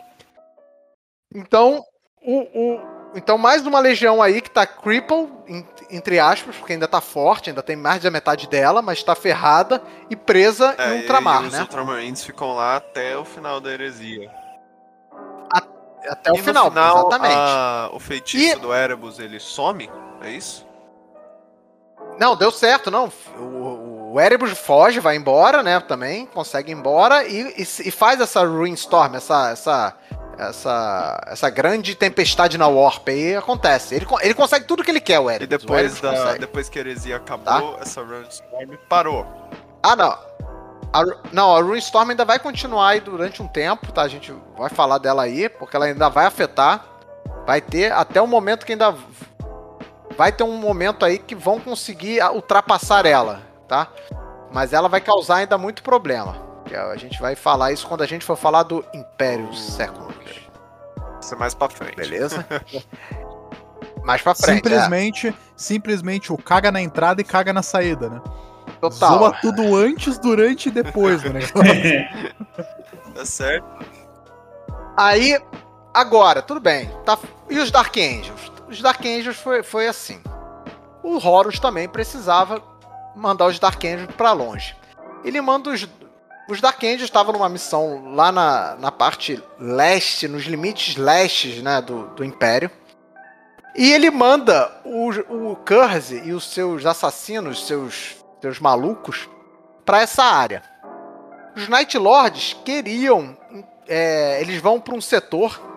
Eles, eles, eles atacam um setor nessa, nessa área aí é, onde que era rico em Forge Worlds e eles precisavam encontrar um novo planeta natal, porque eles destruíram Nostramos, né? Eles precisavam pegar novos recrutas.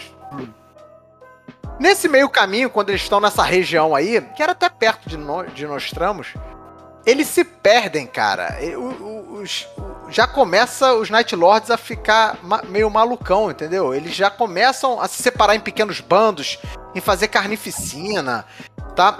Poucos são aqueles ainda que se mantêm, assim, centrados, né? Consegue. Um deles é o Sevatar, que é o, é o capitão ali, é o primeiro capitão ali do, deles, né? Abaixo do hum. Curse, só ali.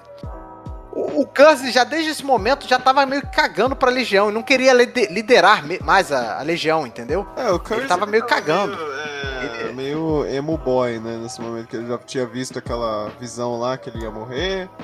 Então, tipo, é, foda-se. É, ele. Né? Ele só quer trazer destruição, fazer merda, fazer as porra dele. Total tá? Dom Pedro II é. lá, dormindo na cadeira. e aí, ele.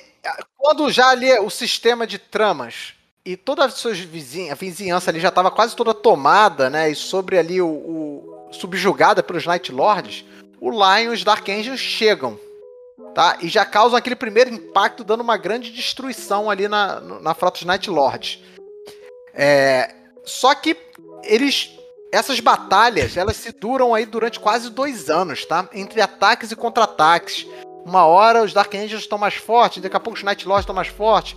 É, nego chega ali e recruta gente num planeta, é, é exército mesmo, né? Milícia, faz novas naves e tal, e eles ficam se atacando. Até o momento que o Curse, quando as duas legiões já estão bem ferradinhas assim, o Curse chama o, o Lion para uma conversa num, no planeta de Tissac Tissagualsa, sei lá como se pronuncia isso. É, e ele chega lá, tá de um lado o Curse, o Sevatar e o Shang, que era um, o Sevatar, o primeiro comando e um capitão. E com, com, com o Lion tava o Corsoen e o Alajos, que era um outro capitão. É, o Corsoen, nesse momento, já é um capitão aí que tá em ascendência. Um cara é, é um considerado aí só abaixo do Sigismund em termos de, de luta de espada. O cara é foda, assim, né? E eles começam uma conversa. O Curse tenta contar para ele sobre a visão que ele teve de Caliban sendo destruída, dos Fallens e tal. E no momento ali de discussão, o Curse dá um porradão no, no Lion. Já ataca primeiro, assim, foda-se. Ah, dá uma de maluco, ataca o, o Lion o Lion fica, porra, acusa ele, né? Fala, porra, você é um traidor, você não tem honra, você me ataca assim. Mas, e começa uma porradaria entre os, os capitães, né? Nisso, o, o, o Curse, nessa surpresa, consegue tá, tá, tá, tá enforcando ali o Lion, tá quase matando o Lion.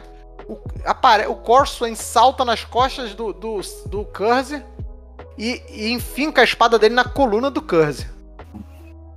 Nisso, o, o, o, é. O, ele, ele dá uma porradão, assim, o, só, só numa girada de corpo de um Primarca, o Corson sai voando, se quebra todo, né? Mas ele consegue salvar o Lion nisso. E o, ele é conhecido com aquele que enfiou uma, né, uma espada na coluna de um Primarca, né? O Corson. E o, o, Alar, o Alajos, ele consegue pedir ajuda da, da, da frota. Nesse momento, o Sevatar arranca a cabeça dele esse Avatar é um cara foda, né? É um dos poucos que, entre aspas, derrotou. É o, quer dizer, dos poucos não, é o único que, entre aspas, derrotou, derrotou hum. o Sigismund, tá? Ele dá um golpe baixo e o Sigismund, tipo assim, entre aspas, derrota, mas o Sigismund fala, pô, você roubou. Aí ele fala, ué, isso não é guerra? tipo assim, ele... Tá seu cu. Então, mas, é, você roubou, reclama com o STJD então, filho. É... é... E nisso aí tem uma batalha, os, as duas, os primarcas, cada um vai pro seu canto, beleza. É, as batalhas se estendem. Dessa vez ela começa a ir pro lado do BA. Do, do, do, do BA não, desculpa, dos DA, dos Dark Angels. Ah, esqueci, nesse meio tempo, aparece uma companhia, tá? De White Scars que tá do lado do Horus. A gente vai ver que isso aí não é muito incomum. Porque os White Scars eram muito próximos do Horus. E quando essa companhia de White Scar ficou sabendo do Horus, ele ficou do lado do Horus a princípio. Só que no meio dessas batalhas aí, eles, eles entendem o que tá acontecendo e voltam pro lado imperial, tá? Só pra um detalhe hum. nisso aí. É... E nisso, nesse meio tempo aí, o, o Lion, num dos sistemas que tá ali perto, ele descobre num planeta, em Perditus, Perditus ele descobre um artefato alien, uma entidade chamada a Tuchu, Tuchucha, vulgo Chuchuca. Vulgo gente... batida de funk também, né? É, Chuchuca, é Chuchuca, foda-se. Essa Tuchucha é um, é um... Cara, como que eu posso descrever? É uma inteligência alienígena, tá? Que até na verdade se descobre depois que existem outros dois artefatos que enfim, desses aí. Tem toda uma história maior para se contar depois, mas que vai até o ano de 40k, assim, essas histórias, tá? Mas basicamente, ela, ela consegue te levar para onde você deseja. É muito louco isso, assim. Não, para onde você tem que estar até. Ela fala, na verdade, isso, é pra onde você tem que estar. Né? Não necessariamente o Lion, ela vai para onde o Lion quer, né? É uma coisa muito louca. Por quê? Qual o poder que ela consegue? Esse, esse, esse artefato, esse alien, essa entidade, ela consegue teletransportar uma frota para um local. Ela consegue dar jumps, né? Jumps seguros, assim. Só que perfeitos, sabe? Ele dá um jumps de setores para setores, de locais para locais. Não chega, não é uma, uma viagem na Warp, sacou? É uma coisa diferente. É, e Nisso, ela faz um salto. O, o Lion consegue fazer um salto no meio da. de surpresa, no meio da frota dos Night Lords. Nisso, toma os Night Lords de, de, de surpresa, arrebenta os Night Lords, tá? Num planeta ali, as, as forças depois vão para um planeta e o Lion e o Curse se encontram nessa de novo. Dessa vez o Lion derrota o Curse e deixa ele em coma. Só que não consegue matar, né? Não consegue tirar o, o, o, o Curse. Nisso, o Curse em coma. Cara, aí que os Night Lords começam a se virar bando, né? Começam a querer fazer suas destruições ali, aqui, suas carnificinas. O Sevatar tem que derrotar vários capitães para evitar, né, uma. É, uma guerra. Tipo assim, uma. uma, uma traições, né? É, é, traições porque eles começam a querer cada um virar líder de bando, né? Eles não têm uma hum. coesão, os Night Lords, né? Um bando de cara mesquinho mesmo. E nisso, o Sevatar, ele planeja, num, num desespero, ele planeja tentar fazer o que o, o ali nos os Imperial Fist tentaram fazer né, com os Iron, os Iron Warriors, né? Ele tenta atacar a nave do, do Lion para matar o Lion. É, nisso o Curse, eles estão quase perdendo ali a batalha. O Curse, ele aparece, ele, tinha, ele já tinha ficado bom. Ele se infiltrou nesse, nessa, nessa infiltração. E, tá, e também a, começa a atacar ali dentro da nave do, do Lion. É, nisso, nesse combate que tá tendo nesse, com o Lion e o Curse ali, eles conseguem ganhar tempo para o resto das frotas dos Night Lord fugir. Eles fogem e deixando todo mundo que estava ali dentro da nave do Lion para trás, o Curse e o Sevatar. Por sinal, o Sevatar é preso até, ele vira depois pre é, preso pelos, pelos Dark Angels. E o Curse fica na nave, tá? Ele fica na nave. Ele fica conseguindo fugir do Lion durante ano. é foda isso. Ele fica fugindo e o Lion fica caçando ele na própria nave. Tem um momento que ele tem que bloquear, ele fecha ele bloqueia a nave, um setor da nave dele toda, né, do, da, da Gloriana dele, da Gloriana, da, da classe Gloriana, que é uma nave gigante, e fica caçando lá o leão, caçando o morcego. E isso toma durante eles muito tempo. Eles ficam nesse jogo de gato e rato até o final da heresia, é isso? Não, não chega, chega um momento aí que aí o que que acontece, né? O Horus consegue com isso segurar um bom tempo os ideais, enfraquecê-los, e o Lion, sem conseguir comunicação com a Terra, ruma para Ultramar, porque ele tinha recebido notícias de Ultramar. Ultramar começa a emitir, falando pro pessoal ir pra Ultramar, entendeu? Que lá ainda tem Ainda tem Falou. império, vamos dizer assim, né? Ó, vem pra cá, quem estiver ouvindo, vem pra cá. Essa galera se juntar. indo pra Ultramar, Então, mais... Me faz pensar... E você falando que o Guilherme é. tá isol... tava isolado praticamente lá em Ultramar, que ele não, não sabia basicamente o que tava rolando, me faz pensar aquela cena lá de Megamente, saca? Onde eles estão no apartamento do Metro Man, daí eles estão falando assim, e ele sai atrás deles com roupão e comendo pão. Ei. Chega todo mundo assim, então, o que vocês estão fazendo aqui? Eles estão tudo perdido assim. Qual que é? Ele, mano, você sabe o que, que rolou, meu? Simplesmente o cara chega nem e fala, te nem te conto, né? nem te é. conto o que aconteceu. Então, praticamente só falta uma legião agora pra gente descobrir o que aconteceu, das legiões hum. leais, que é o Khan. Ah! Então, o Jagatai Khan e seus White Scar haviam estado esse tempo todo em uma campanha contra os orcs no Kondak System, quase no final assim do Império, tá? E foi uma campanha intencionalmente prolongada por é, sabotagens da Alpha Legion, sabe? Ele tentou hum. manter lá eles lá mó tempão. Até o momento que o Khan ele consegue, ele Esse recebe uma transmissão. Já fazem quantos anos meio. Não, Tá tudo ah. no mesmo momento. É isso tudo que a gente tá falando aqui é entre o ano 5 e o ano 7, okay. mais ou menos, tá? No ano 7, é. Isso, até o ano 8. A gente hoje vai chegar até o ano 8 da heresia. Quer dizer, então o terceiro Sim. ano da heresia, só. Até o quarto ano da heresia. É... Então o que acontece? É... Ele tava lá esse tempo todo. E ele recebe, num, num, num certo num momento lá, num momento X, é, ele consegue receber uma notícia meio entrecortada, uma comunicação do Dorne, contando o que estava acontecendo e para as legiões leais voltarem para a Terra. Ao mesmo tempo, ele recebe, ele encontra uns Space Wolves meio que numa batalha com, uma, com a Alpha Legion recém saído de Prospero, tipo, eles estavam meio ferrados, né? E os Space Wolves pedem ajuda da, da Alpha Legion. Não, desculpa. Pedem ajuda dos White Scar. Khan fica na merda, ele não sabe no que acreditar. Ele tá assim, né? Porra, caralho, o Horus, sabe? Caralho, o Horus. Ele era o. Eu acho que o, era o principal. O único cara que o Khan tinha amizade era o Horus, sacou? Era. O Khan sempre foi aquele cara distante. Então ele fica meio assim, sem entender o que tá acontecendo, sem entender. E ele resolve não se envolver naquela batalha. Ele, com muito pesar, ele abandona o Russ tá? Ele faz uma tática foda lá. O Khan tinha uma da, tinha as estratégias de, de batalha espaciais muito fodas sempre, assim. Meio toda de manobrabilidade foda, né, cara? Eram os White Scar, os caras são especialistas em manobra. As naves do, dos White Scar eram as naves mais rápidas, né, do Império. Então eles conseguem é, se livrar ali do bloqueio do, da Alpha Legion e rumar e sair ali do sistema. Uma observação. Ao mesmo tempo que a Alpha Legion estava meio que atacando os Space Wolves, ela é que libera a informação da heresia chegando nos White Scar. Sacou? Ok. Tem, a, a, a Alpha Legion sempre tem ali.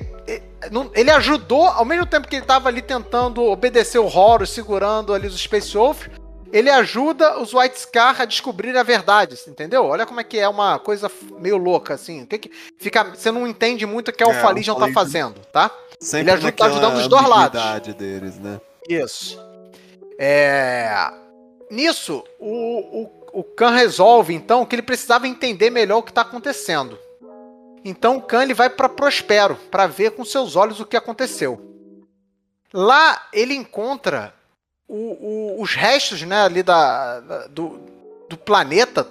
E ele, ele, pela primeira vez, ele confronta uns demônios, que são almas, são seres ali, né? Porque o planeta fica destruído por poder da Warp, assim, também.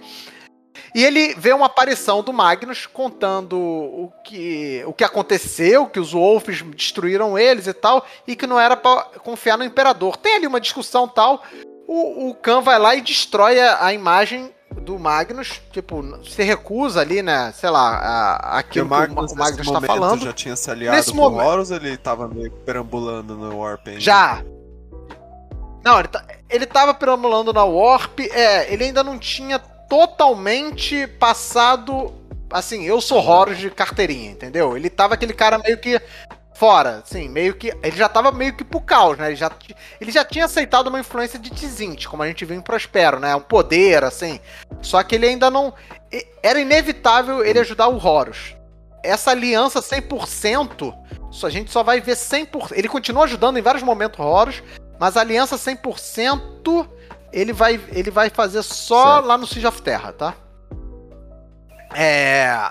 Então, nesse momento, chega. O, o Mortarion era muito amigo. Era, era uma amizade ali que tinha. O Khan era muito amigo do Horus e o Mortarion era. Ele, era o único amigo do Mortarion era o hum. Khan. Tá? O, o, Khan, o Khan era amigo do Horus, tá? Tinha essa amizade. E o Mortário também, o único amigo do Mortário era o Khan, sacou? Era um hum. amigo, assim, dele. E o Mortário achava que conseguiria também trazer o campo lado, né, do Horus. Então ele tenta cooptar, o Khan não aceita e começa uma batalha. É aquela velha conversa de não é porque você é amigo dele hum. que ele é seu amigo, né? É. Aí, a, a pica que acontece, que muita gente não sabe. Enquanto isso, no espaço, né, em volta lá nas naves, é, nos White Scar tinha uma grande parte deles que eram Terraborn, né? Que era os caras que vieram, que eram da Terra. Tinha muitos desses e que eram cara, alguns deles eram patecidos da Legião hum. do Horus. Eles começaram seu treinamento para ser da Legião do Horus.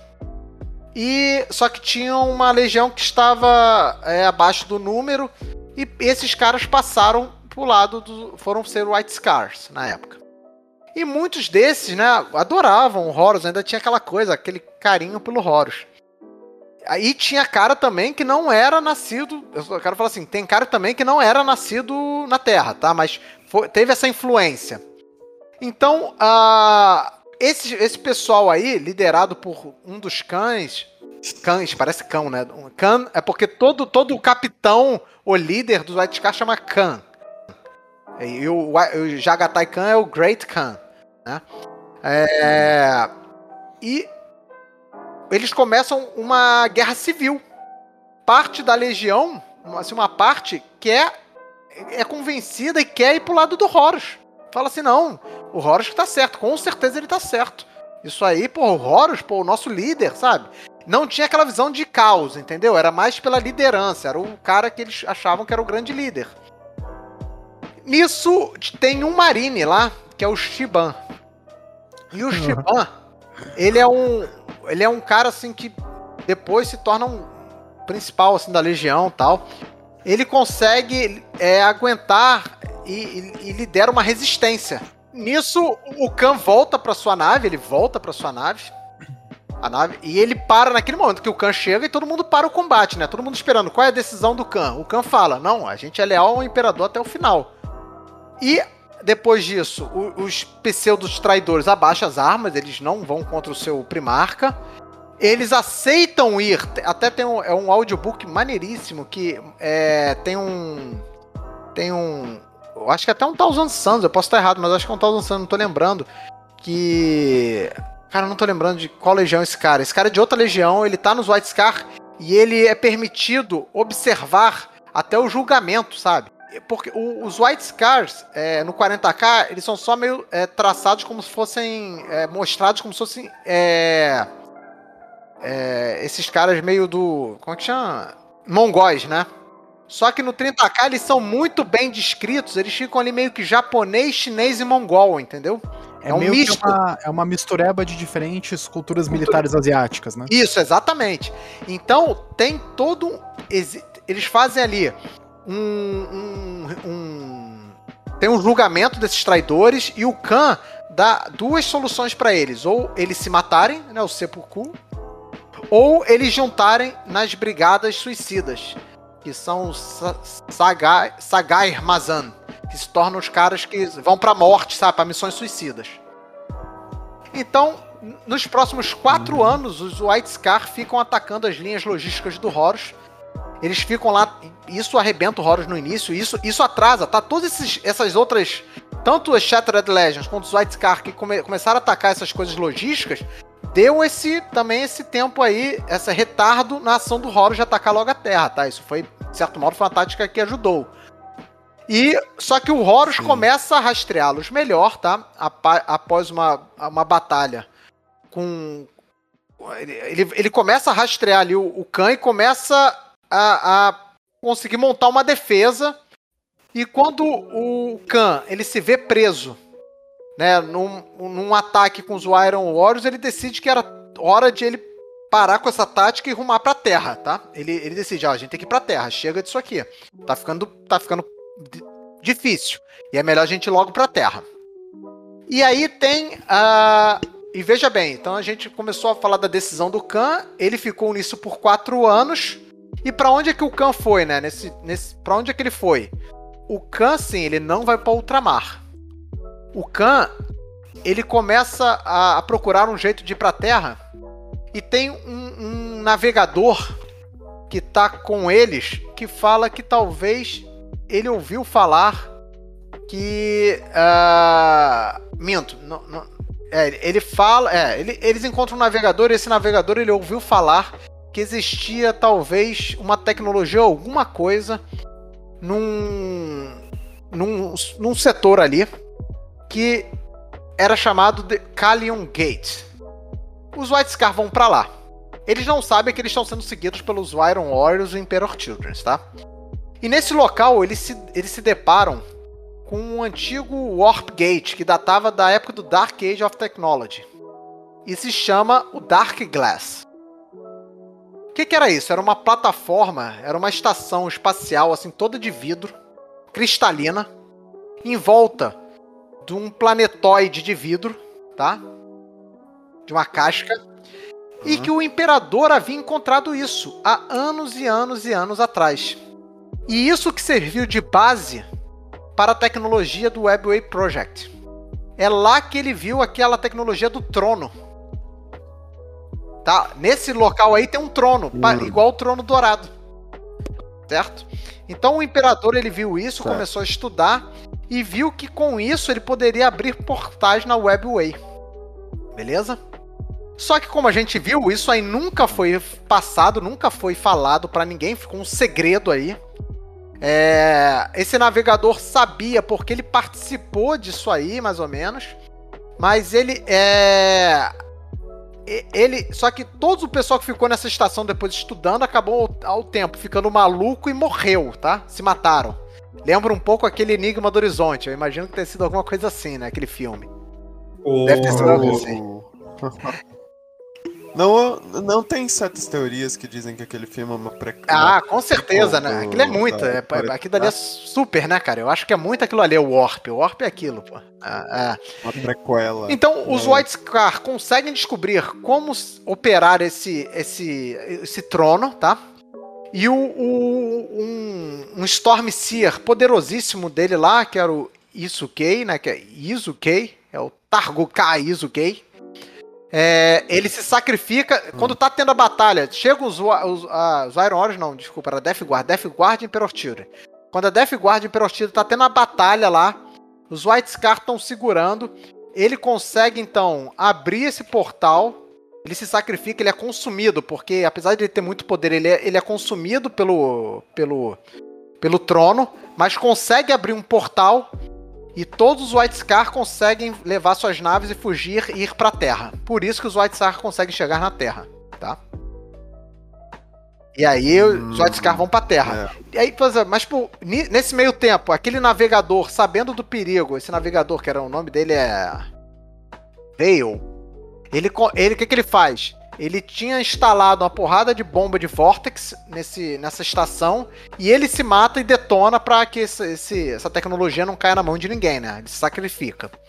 Então, aí foi assim que os White Scar então decidiram o seu lado, né? Ele, você vê que ele, ele nunca quis ficar do lado do caos, né? Ele só queria entender, assim, naquele primeiro momento, ele entende o que tá acontecendo e ele não pensa duas vezes em ir para pro lado do Império e parte assim que ele consegue. Ele fica atacando Horus durante quatro anos e nisso depois ele consegue ir pra Terra, tá bom? Assim, Quiet Scar vai parar na Terra. Aí eu resumi muito, porque esse também, o Path of Heaven, é um livro. Uh, é foda, mas a gente tem um resumido boa aqui. E para fechar esse arco, tem uma última batalha nessa época aí. Isso aí se passa, como a gente falou, né? Do ano ali 5 até o 8 ali, né? É, que é a Batalha de Molek. O que acontece? Molek, isso aí vai aparecer esse nome em alguns outros lugares. Após então o Horus dar todos esses, ter feito todos esses planos, comandar, fazer todos esses, esses planejamentos, ele parte para uma missão pessoal levando o Son of Horus, tá? Ele vai para esse planeta chamado Molek, uhum. que ele se lembra ele é, isso é desbloqueado da mente dele, isso havia sido apagado da mente dele. Só que ali com as coisas da Warp, isso aí é, é mostrado para ele. Que era. O moleque foi um planeta onde o, o imperador, lá, do, lá na Dark Age of Technology, entendeu? Ele foi para lá, ele, ele foi para esse planeta, ele entrou no Warp Gate. E foi assim que o imperador se tornou mais poderoso ainda. Foi lá que ele aprendeu, assim, bem a, a as coisas do caos, sacou? Ele foi imbuído de energia ali. E é ali que é dito que ele conseguiu ali o poder para fazer primarcas. Mas o imperador sim, talvez seja o único que poderia dizer que consegue resistir aos demônios. Ele, ao contrário do, do Magnus e outros que achavam que dá para mexer com isso e eu não me fuder, o, o, o imperador consegue. E ele se torna o anatema. Nesse daí, certo? Porque ele se torna. Ele, ele pega o poder e ele consegue ainda mais poder e é aí que ele fode os demônios, entendeu? E ele, ele, ele é tipo um traidor, né? Pro, pros, pros deuses do caos também. É. E o, o Horus fala assim: eu, o que, que ele pensa? Ele, ele quer ir lá em Molek, passar nesse portal e quer também ganhar poder, certo? Quando ele chega em Molek, ele vê que esse planeta é protegido por uma guarnição de ultramarines, Blood Angels, a, além de ser um Night World. Então é, tem, tem casas de Night, tem titãs, certo? E centenas de regimentos imperiais de guarda. E tem 60 naves que sempre ficam é, protegendo o planeta. O Horus chega, cara, mas é o Horus, né, cara? Ele liderando a sua, a sua legião, não tem. É, ainda se consegue montar é. resistência, os ultramarines fazem guerra de guerrilha, é, eles conseguem resistir. Só no final mesmo, uma, uma casa que tinha sido é, caído pelas tentações de Slanesh, uma das casas de Night, é que dá uma traição final ali e acaba com a última resistência. Tudo, mas é, ele consegue, até que eles conseguem resistir, né? Essas tropas imperiais. Só que o Horus finalmente consegue chegar no Warp Gate. Lá a, a, tinha uma, uma Perpetual que foi a Perpetual que levou o, o Imperador lá atrás a esse local e ela tinha ficado como guardiã desse, desse portal. Ela tá tentando fechar o portal através de um ritual, enquanto as forças imperiais estavam tentando resistir. Quando ela tava quase conseguindo, o, o Horus chegou, mata ela, mata entre aspas, porque ela é uma perpétua. é, e ele entra no portal e ele sai mudado, já com aquele aspecto do Horus poderoso, certo? Com aquela. Do mesmo jeito que o Imperador tem aquele. talvez aquele arco dourado na cabeça, o Horus tem tipo uma aura negra, né, em volta dele. E lá é que o Horus mesmo ganha o poder dos quatro deuses e, e fica ele... super poderoso. E ele se torna a, a, referência visual do Horus da heresia. Sim, total. Você pensa assim, nele, ele vira é, aquilo. É, exatamente. Então, eu, a batalha de moleque, então, essa eu resumi bem, porque a batalha em si não tem grandes efeitos. Tem a, também tem livro só dela. Mas o grande lance é esse. É aí que o Horus entra, ganha o poder e aí ele vai começar a planejar o, os seus próximos. Uh, aí que acontece? Já tá tudo certo, né? É, tem aquelas legiões que ele mandou para longe e estão meio ferradas, ele conseguiu segurar. Tem a Ruin Storm não deixando essas legiões chegando no, no na Terra. É, as outras três legiões ali ele conseguiu deixar Cripple. E ele fala assim: bem, agora tá na hora de eu juntar as forças, né? Ele vai começar a juntar forças, força, força, força, para fazer o push na direção da Terra, certo? E vai ter mais algumas batalhas nesse meio tempo. É, tem outras batalhas menores, mas é nesse momento aí, depois desse, de Molek, que o Horus agora começa a fase 2 do planejamento dele, né? Que é juntar as tropas, juntar, juntar, juntar, para ir pra Terra. Beleza? E preparar-se para o sítio é. da Terra. Mas, a, mas próximo episódio ainda não, não é. Ainda tem isso. a preparação para o Siege of Terra. que é, também tem muita coisa é, acontece. Sim. A gente vai ter que falar para também entender aonde as forças, o que cada um fez e se preparou para a guerra. E depois a gente vai falar sobre o Siege. É isso aí. Tem sem falar que tem o Império isso. Secundos aí que a gente isso. vai falar. Que a galera se juntou lá em. Ultramar, né? Mas a gente vai deixar isso pro próximo episódio. Muito obrigado mesmo por no, no, nos ajudar novamente, Castelo. Você é realmente um convidado fantástico para termos aqui no podcast. Nós adoramos obrigado, gravar com você. Bom, é, esse foi o 18 episódio. 18, isso. não foi? É, isso aí, 18. 18 episódio do podcast dos Ultramaneiros. Nós agradecemos por ouvir. E pedimos que, se você quiser nos apoiar, você pode nos seguir no Twitter em Ultramaneiros. E também pode assistir o podcast em vídeo no nosso canal do YouTube. O link vai estar na descrição. Se junta ao nosso servidor Discord, 40k TTS Brasil, o invite vai estar na descrição também. Vocês podem me encontrar no Twitter em lucavendramel. É, Genérico, onde nós podemos te encontrar? Alô, alô, eu tava com o microfone mutado. Então, é, no YouTube vocês me encontram no canal Senhor Genérico, onde eu faço estudos de personagem e análises de jogos. Inclusive eu tô desenvolvendo já, tô no trabalho de fazer uma análise do Jedi Fallen Order, o último jogo de Star Wars que saiu. E no Twitter em arroba sr genéricos, sem acento. Hum. Isaac, onde nós podemos te encontrar? Vocês podem me encontrar no Twitter em arroba ZachStardust, Z-A-C-K-Y Stardust. Dust, né? No Instagram também a mesma coisa. Uh, e para quem tá curtindo aí no hype do Elden Ring, uh, no, no, nosso servidor, a gente tá, tá quase, quase, todo mundo jogando, cara, todo mundo hype. Então, se quiser jogar junto, se quiser colar junto, se quiser uma ajuda aqui ali, uma dica, cola lá, bate papo que a gente se ajuda. Uh, Castelo, você tem algum jabá para fazer? O mesmo da última vez, né? Aqueles que se interessam, se interessarem em jogar, né? Nós temos um clube ali de, de jogos de wargame, né? não é só de 40k aqui no Rio, que é o The Warhounds, dá para achar aí na, na, no Instagram, tem no Facebook também. Lá o pessoal joga de 40k, 30k, Marvel, é, Game of Thrones, tem de tudo lá, tá? E além de tem espaço para jogar board game e tal. E aqueles interessados em conhecer, fica na Tijuca. O pessoal entra em contato aí e vai ser muito bem recebido. Não se esqueça de deixar um like, se inscrever, clicar no sininho para dar aquela ajuda. É, por enquanto é só. Nos vemos em duas semanas. O Imperador esteja convosco.